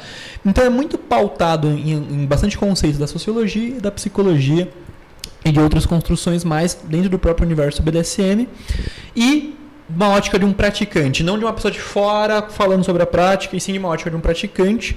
Tudo em oito aulas, seis módulos. Tem lá adicionados já para você poder assistir o filme e entender um pouquinho mais. Três filmes, dois livros e tá subindo agora mais cinco módulos extra, totalmente gratuito para quem se inscrever, tá? Então, aprendendobdsm.com.br, estamos no site da, do Agitando BDSM. Aqui do lado, é, eu tô no lugar certo, né? Isso. Aqui do lado tem o, o O bannerzinho. bannerzinho é só clicar, tá bom? E, e dá uma olhada, vê, direitinho lá. desce a página, vê todo o conteúdo bibliográfico. Então, não, não tô tirando do achismo. Muitas coisas eu falo, ó, a partir daqui é minha conclusão. E aí eu, eu, mas, eu mas é bem pontual mesmo. Minhas redes sociais, arroba mestre underline sadik, é, ou sadic. Então, todas elas, tá no Fat Life, é ah, mestre underline sadik, no, no Twitter, no, no Instagram. Twitter, no Instagram. Tá nessas redes Ai, ele tem que fazer esse brrr, né? Bom, tá, tá lugares. E mest- ou acesse o site mestresadic.com.br. Lá tem todas as minhas redes sociais, todos os programas, todos os- o conteúdo que eu gero. Eu sempre é uma honra para mim, já começando com agradecimento, sempre uma honra poder ter um poder a amizade que eu tenho com a Valentina e falar, Valentina, vamos falar sobre alguma coisa, vamos falar sobre isso, vamos. Daí produz o conteúdo, é uma honra poder ter essa oportunidade de estar aqui, porque acho que ninguém, eu por exemplo, não tenho o objetivo de ficar milionário com o BDSM, muito pelo É. contrário. Eu quero que Se fosse assim. né, se fosse assim, né? Nossa, estaria. Meu, meu objetivo é que criar uma comunidade ética e responsável. É. Criar um, porque eu já tenho minhas práticas, eu já tenho as minhas postas, eu já tenho meus orgasmos, eu estou feliz com o que eu tenho no BDSM. Mas eu não posso pensar que o BDSM só se vive dentro do, do meu Isso, quarto. Não adianta a gente ser egoístas, né? E, E falar. existe uma comunidade, É, né? exato. e Então- aí vamos ajudar essa comunidade. Todo dia se chega gente nova. E é né? por isso que eu tô, eu me disponho a, a, a falar. Quando a- a- eu e a Valentina comentamos de fazer isso, pô, eu vou. Eu, tanto eu quanto ela, montamos o, que- o que vamos falar e, e nos esforçamos a fechar tudo isso. Então, pô, é, é um trabalho extremamente importante o que ela faz. É, então, isso tudo tem que ser reconhecido, tem que ser divulgado por essa questão. E por fim, não menos importante, gente, muito obrigado pelo, por, por vocês estarem aqui. Muito obrigado por tudo isso. Ah, compartilhem. Que tá com dúvida, é, eu tô super aberto, sim. Manda mensagem, vai no meu Instagram, vai no meu direct. Sal- fala, ó, eu tô com isso, isso, isso, isso, isso, isso. Eu também sou colunista do Dom Barbudo aos sábados, eu produzo um texto lá todo sábado. Então é todo sábado tá lá, todo sábado monto toda uma, uma pauta para poder escrever para lá. Então, meu, siga, todo, todo mundo precisa ter essa esse, tem que ter abertura do diálogo e do conhecimento sobre o que está praticando. Perfeito, muito bom. E lembrando que ah, os programas de domingo, eles serão reprisados todas as quintas-feiras às 22 horas, tá bom, gente? Se perdeu no domingo, no na quinta-feira pode acessar às 10 horas da noite que será re- reprisado. Não estará mais disponíveis nas- na, na plataforma o programa, tá? Mas vai estar sendo reprisado na quinta-feira. Após a quinta-feira, eu jogo pro podcast, aí o podcast vai ficar livre lá para vocês, para vocês assistirem e escutarem, tá bom? Ah, vamos lá ver. Ah, senhorita T, muito, muito obrigada. Programa sensacional. Boa noite. Ótimo programa. Eu que agradeço, linda. Programa maravilhoso. Também deu para matar a saudade do café com fetiche. Ele bate um papão, né? Quando é? Toda quinta? Quinta-feira também, mas estamos de férias, vamos voltar Ah, em tá. fevereiro. Isso. Então pode ser que mude, não Certo. pensa ainda. Beijos e abraços a todos. A Mandy Lilan. Lilan, é isso, acho que é isso, né? Beijão. Nada de baixo estima. Sou masoca e muito bem resolvido e super feliz. Parabéns pro programa. Abraços, Deco Mazoca. Se todos os masoquistas assumissem e falassem, batesse no peito, sou feliz, né? Como o Deco, como muitos aí, acho que eu acredito que os, os, os, psicanalistas iriam dar uma, uma repensada no que dizem por aí, Sim, né? Sim, sim. Então, um beijo pra você, viu, Deco? Obrigada. Anitta, Valentina, o programa foi, foi ótimo, parabéns. Se você não me der chocolate pelo comentário, vou deixar de te seguir. Ha, ha, ha, ha, ha. Brincadeira. Anitinha, linda, meu amor. Esse é o chocolate que estavam querendo. Oi, tudo bem? Para tudo, para tudo, a pessoa chegou. Parou, parou. Chegou! Para, cumprimenta aí a pessoa, convidado, Olá, convidado, tudo É. bom? Agora eu volto. porque as pessoas precisam entender também que, para quem assiste muito televisão ou para quem escuta muito rádio, o mais importante aqui é o convidado. Né? É o convidado. O mais importante é o convidado. Os ouvintes são cough, cough, é, são importantes sim, porque vocês trazem audiência. Mas Uhum. a cada programa que está que, que o convidado, que um vem um convidado, ele é a importância, né? Então eu não vou parar tudo para cumprimentar e jogar tapete vermelho para pessoa, babar ovo, puxar o saco, né? Me poupe, né? Triste. É triste. Beijo, Anitta. Obrigada. Linda. Ah, Lobo, eu também não consigo entender e não conheço quem me mostre ter prazer nos dois lados do chicote. Enfim, obrigado pelo programa, senhora Valentina e mestre Seidik. Uma ótima semana para todos nós e abraços ao amigo vira-lata, que deve estar no quinto sono, né? É, é, deve ter dormido lá no, no, no milho. milho. né? Uh, beijos, Lobo, obrigada. Um grande beijo da Soraya, mais uma aula incrível, obrigada. Obrigada, Soraya, um beijão bem gostoso para você. Belarina, parabéns pela pela live. Gente, não é live, é programa, tá bom, gente? Live se faz no YouTube e se faz no Instagram. Tá, gente? Tá bom, Belarina? Aqui é programa de TV web. Uh, pelo co conteúdo tão bom, tão bem argumentado. Ah, ah, ela não vai falar diferente, né? Tá bom. Valentina e Mestre Seide, que beijos. Beijo, Belarina. Obrigada, lindona. Docinho. Uh, ótimo programa, pura cultura, grata Seide, que beijocas, tia Valentina e vira-lata. A senhora disse pra gente ir se despedindo, aí me despedi cedo demais. É, isso aí, já pra mandar tchau, né? Beijão, linda, um beijo pro Silvio, muito obrigada. Subieva, obrigada, gente, meus dados móveis estão acabando, vou indo nessa. Obrigada pelo programa, um beijão. É, infelizmente, para quem assiste os programas, precisa realmente assistir pelo Wi-Fi, porque roubam uns dados lascados, né? Uhum. Gente, obrigada. Uh, a partir de amanhã a gente vai ter outros, acho que algumas notícias, né? De fechamento, de, de, de tudo. A gente sabe que aí o Covid ele está aumentando, ele está crescendo a cada dia mais. Muitas pessoas não estão respeitando, né? Então eu acho que vai endurecer novamente, né? Você acha que vai? Nós comentamos aí, né? É, não, eu estava reflexivo porque isso é delicado, é. gente. Vamos respeitar. É, é, importante, isso é vidas e, e, é muito delicado em toda a nossa história do nosso país. Exato. Ah, segura na mão da, ce, da selfie, eu ia falar, ó, da selfie. Da selfie. Entrevista rica, parabéns. E mestre Seidik, por. É, é, mandou coração, né? Coraçãozinho. Segura na mão da selfie. Gente, não é da selfie, é safe, tá? Eu tô brincando agora, agora eu zoei. Gente, e no domingo que vem, segura na mão da safe, vai estar aqui contando tudo pra nós de como surgiu, da onde vem esses memes, se ela tem ajuda, se ela não tem. É muito legal, eu me divirto muito com esse Instagram, né? Uhum. Então ficam ligados aí, tá bom? Beijos bem gostosos para todos vocês. Valeu. E Silver Canja aqui, boa noite, minha amiga. Parabéns ao convidado. Muito obrigada. Valeu. Aí a Belarina falou: ai, perdão, lindona. Obrigada pelo programa incrível. Ah, agora sim.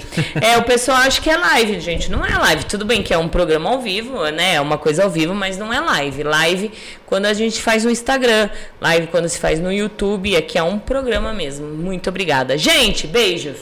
Boa semana, se cuidem e até semana que vem. Tchau, Seidik. Muito tchau, obrigada. Tchau, tchau. Mais uma vez. Obrigada. Sempre um prazer, viu? Tchau, gente. Fomos. Fui.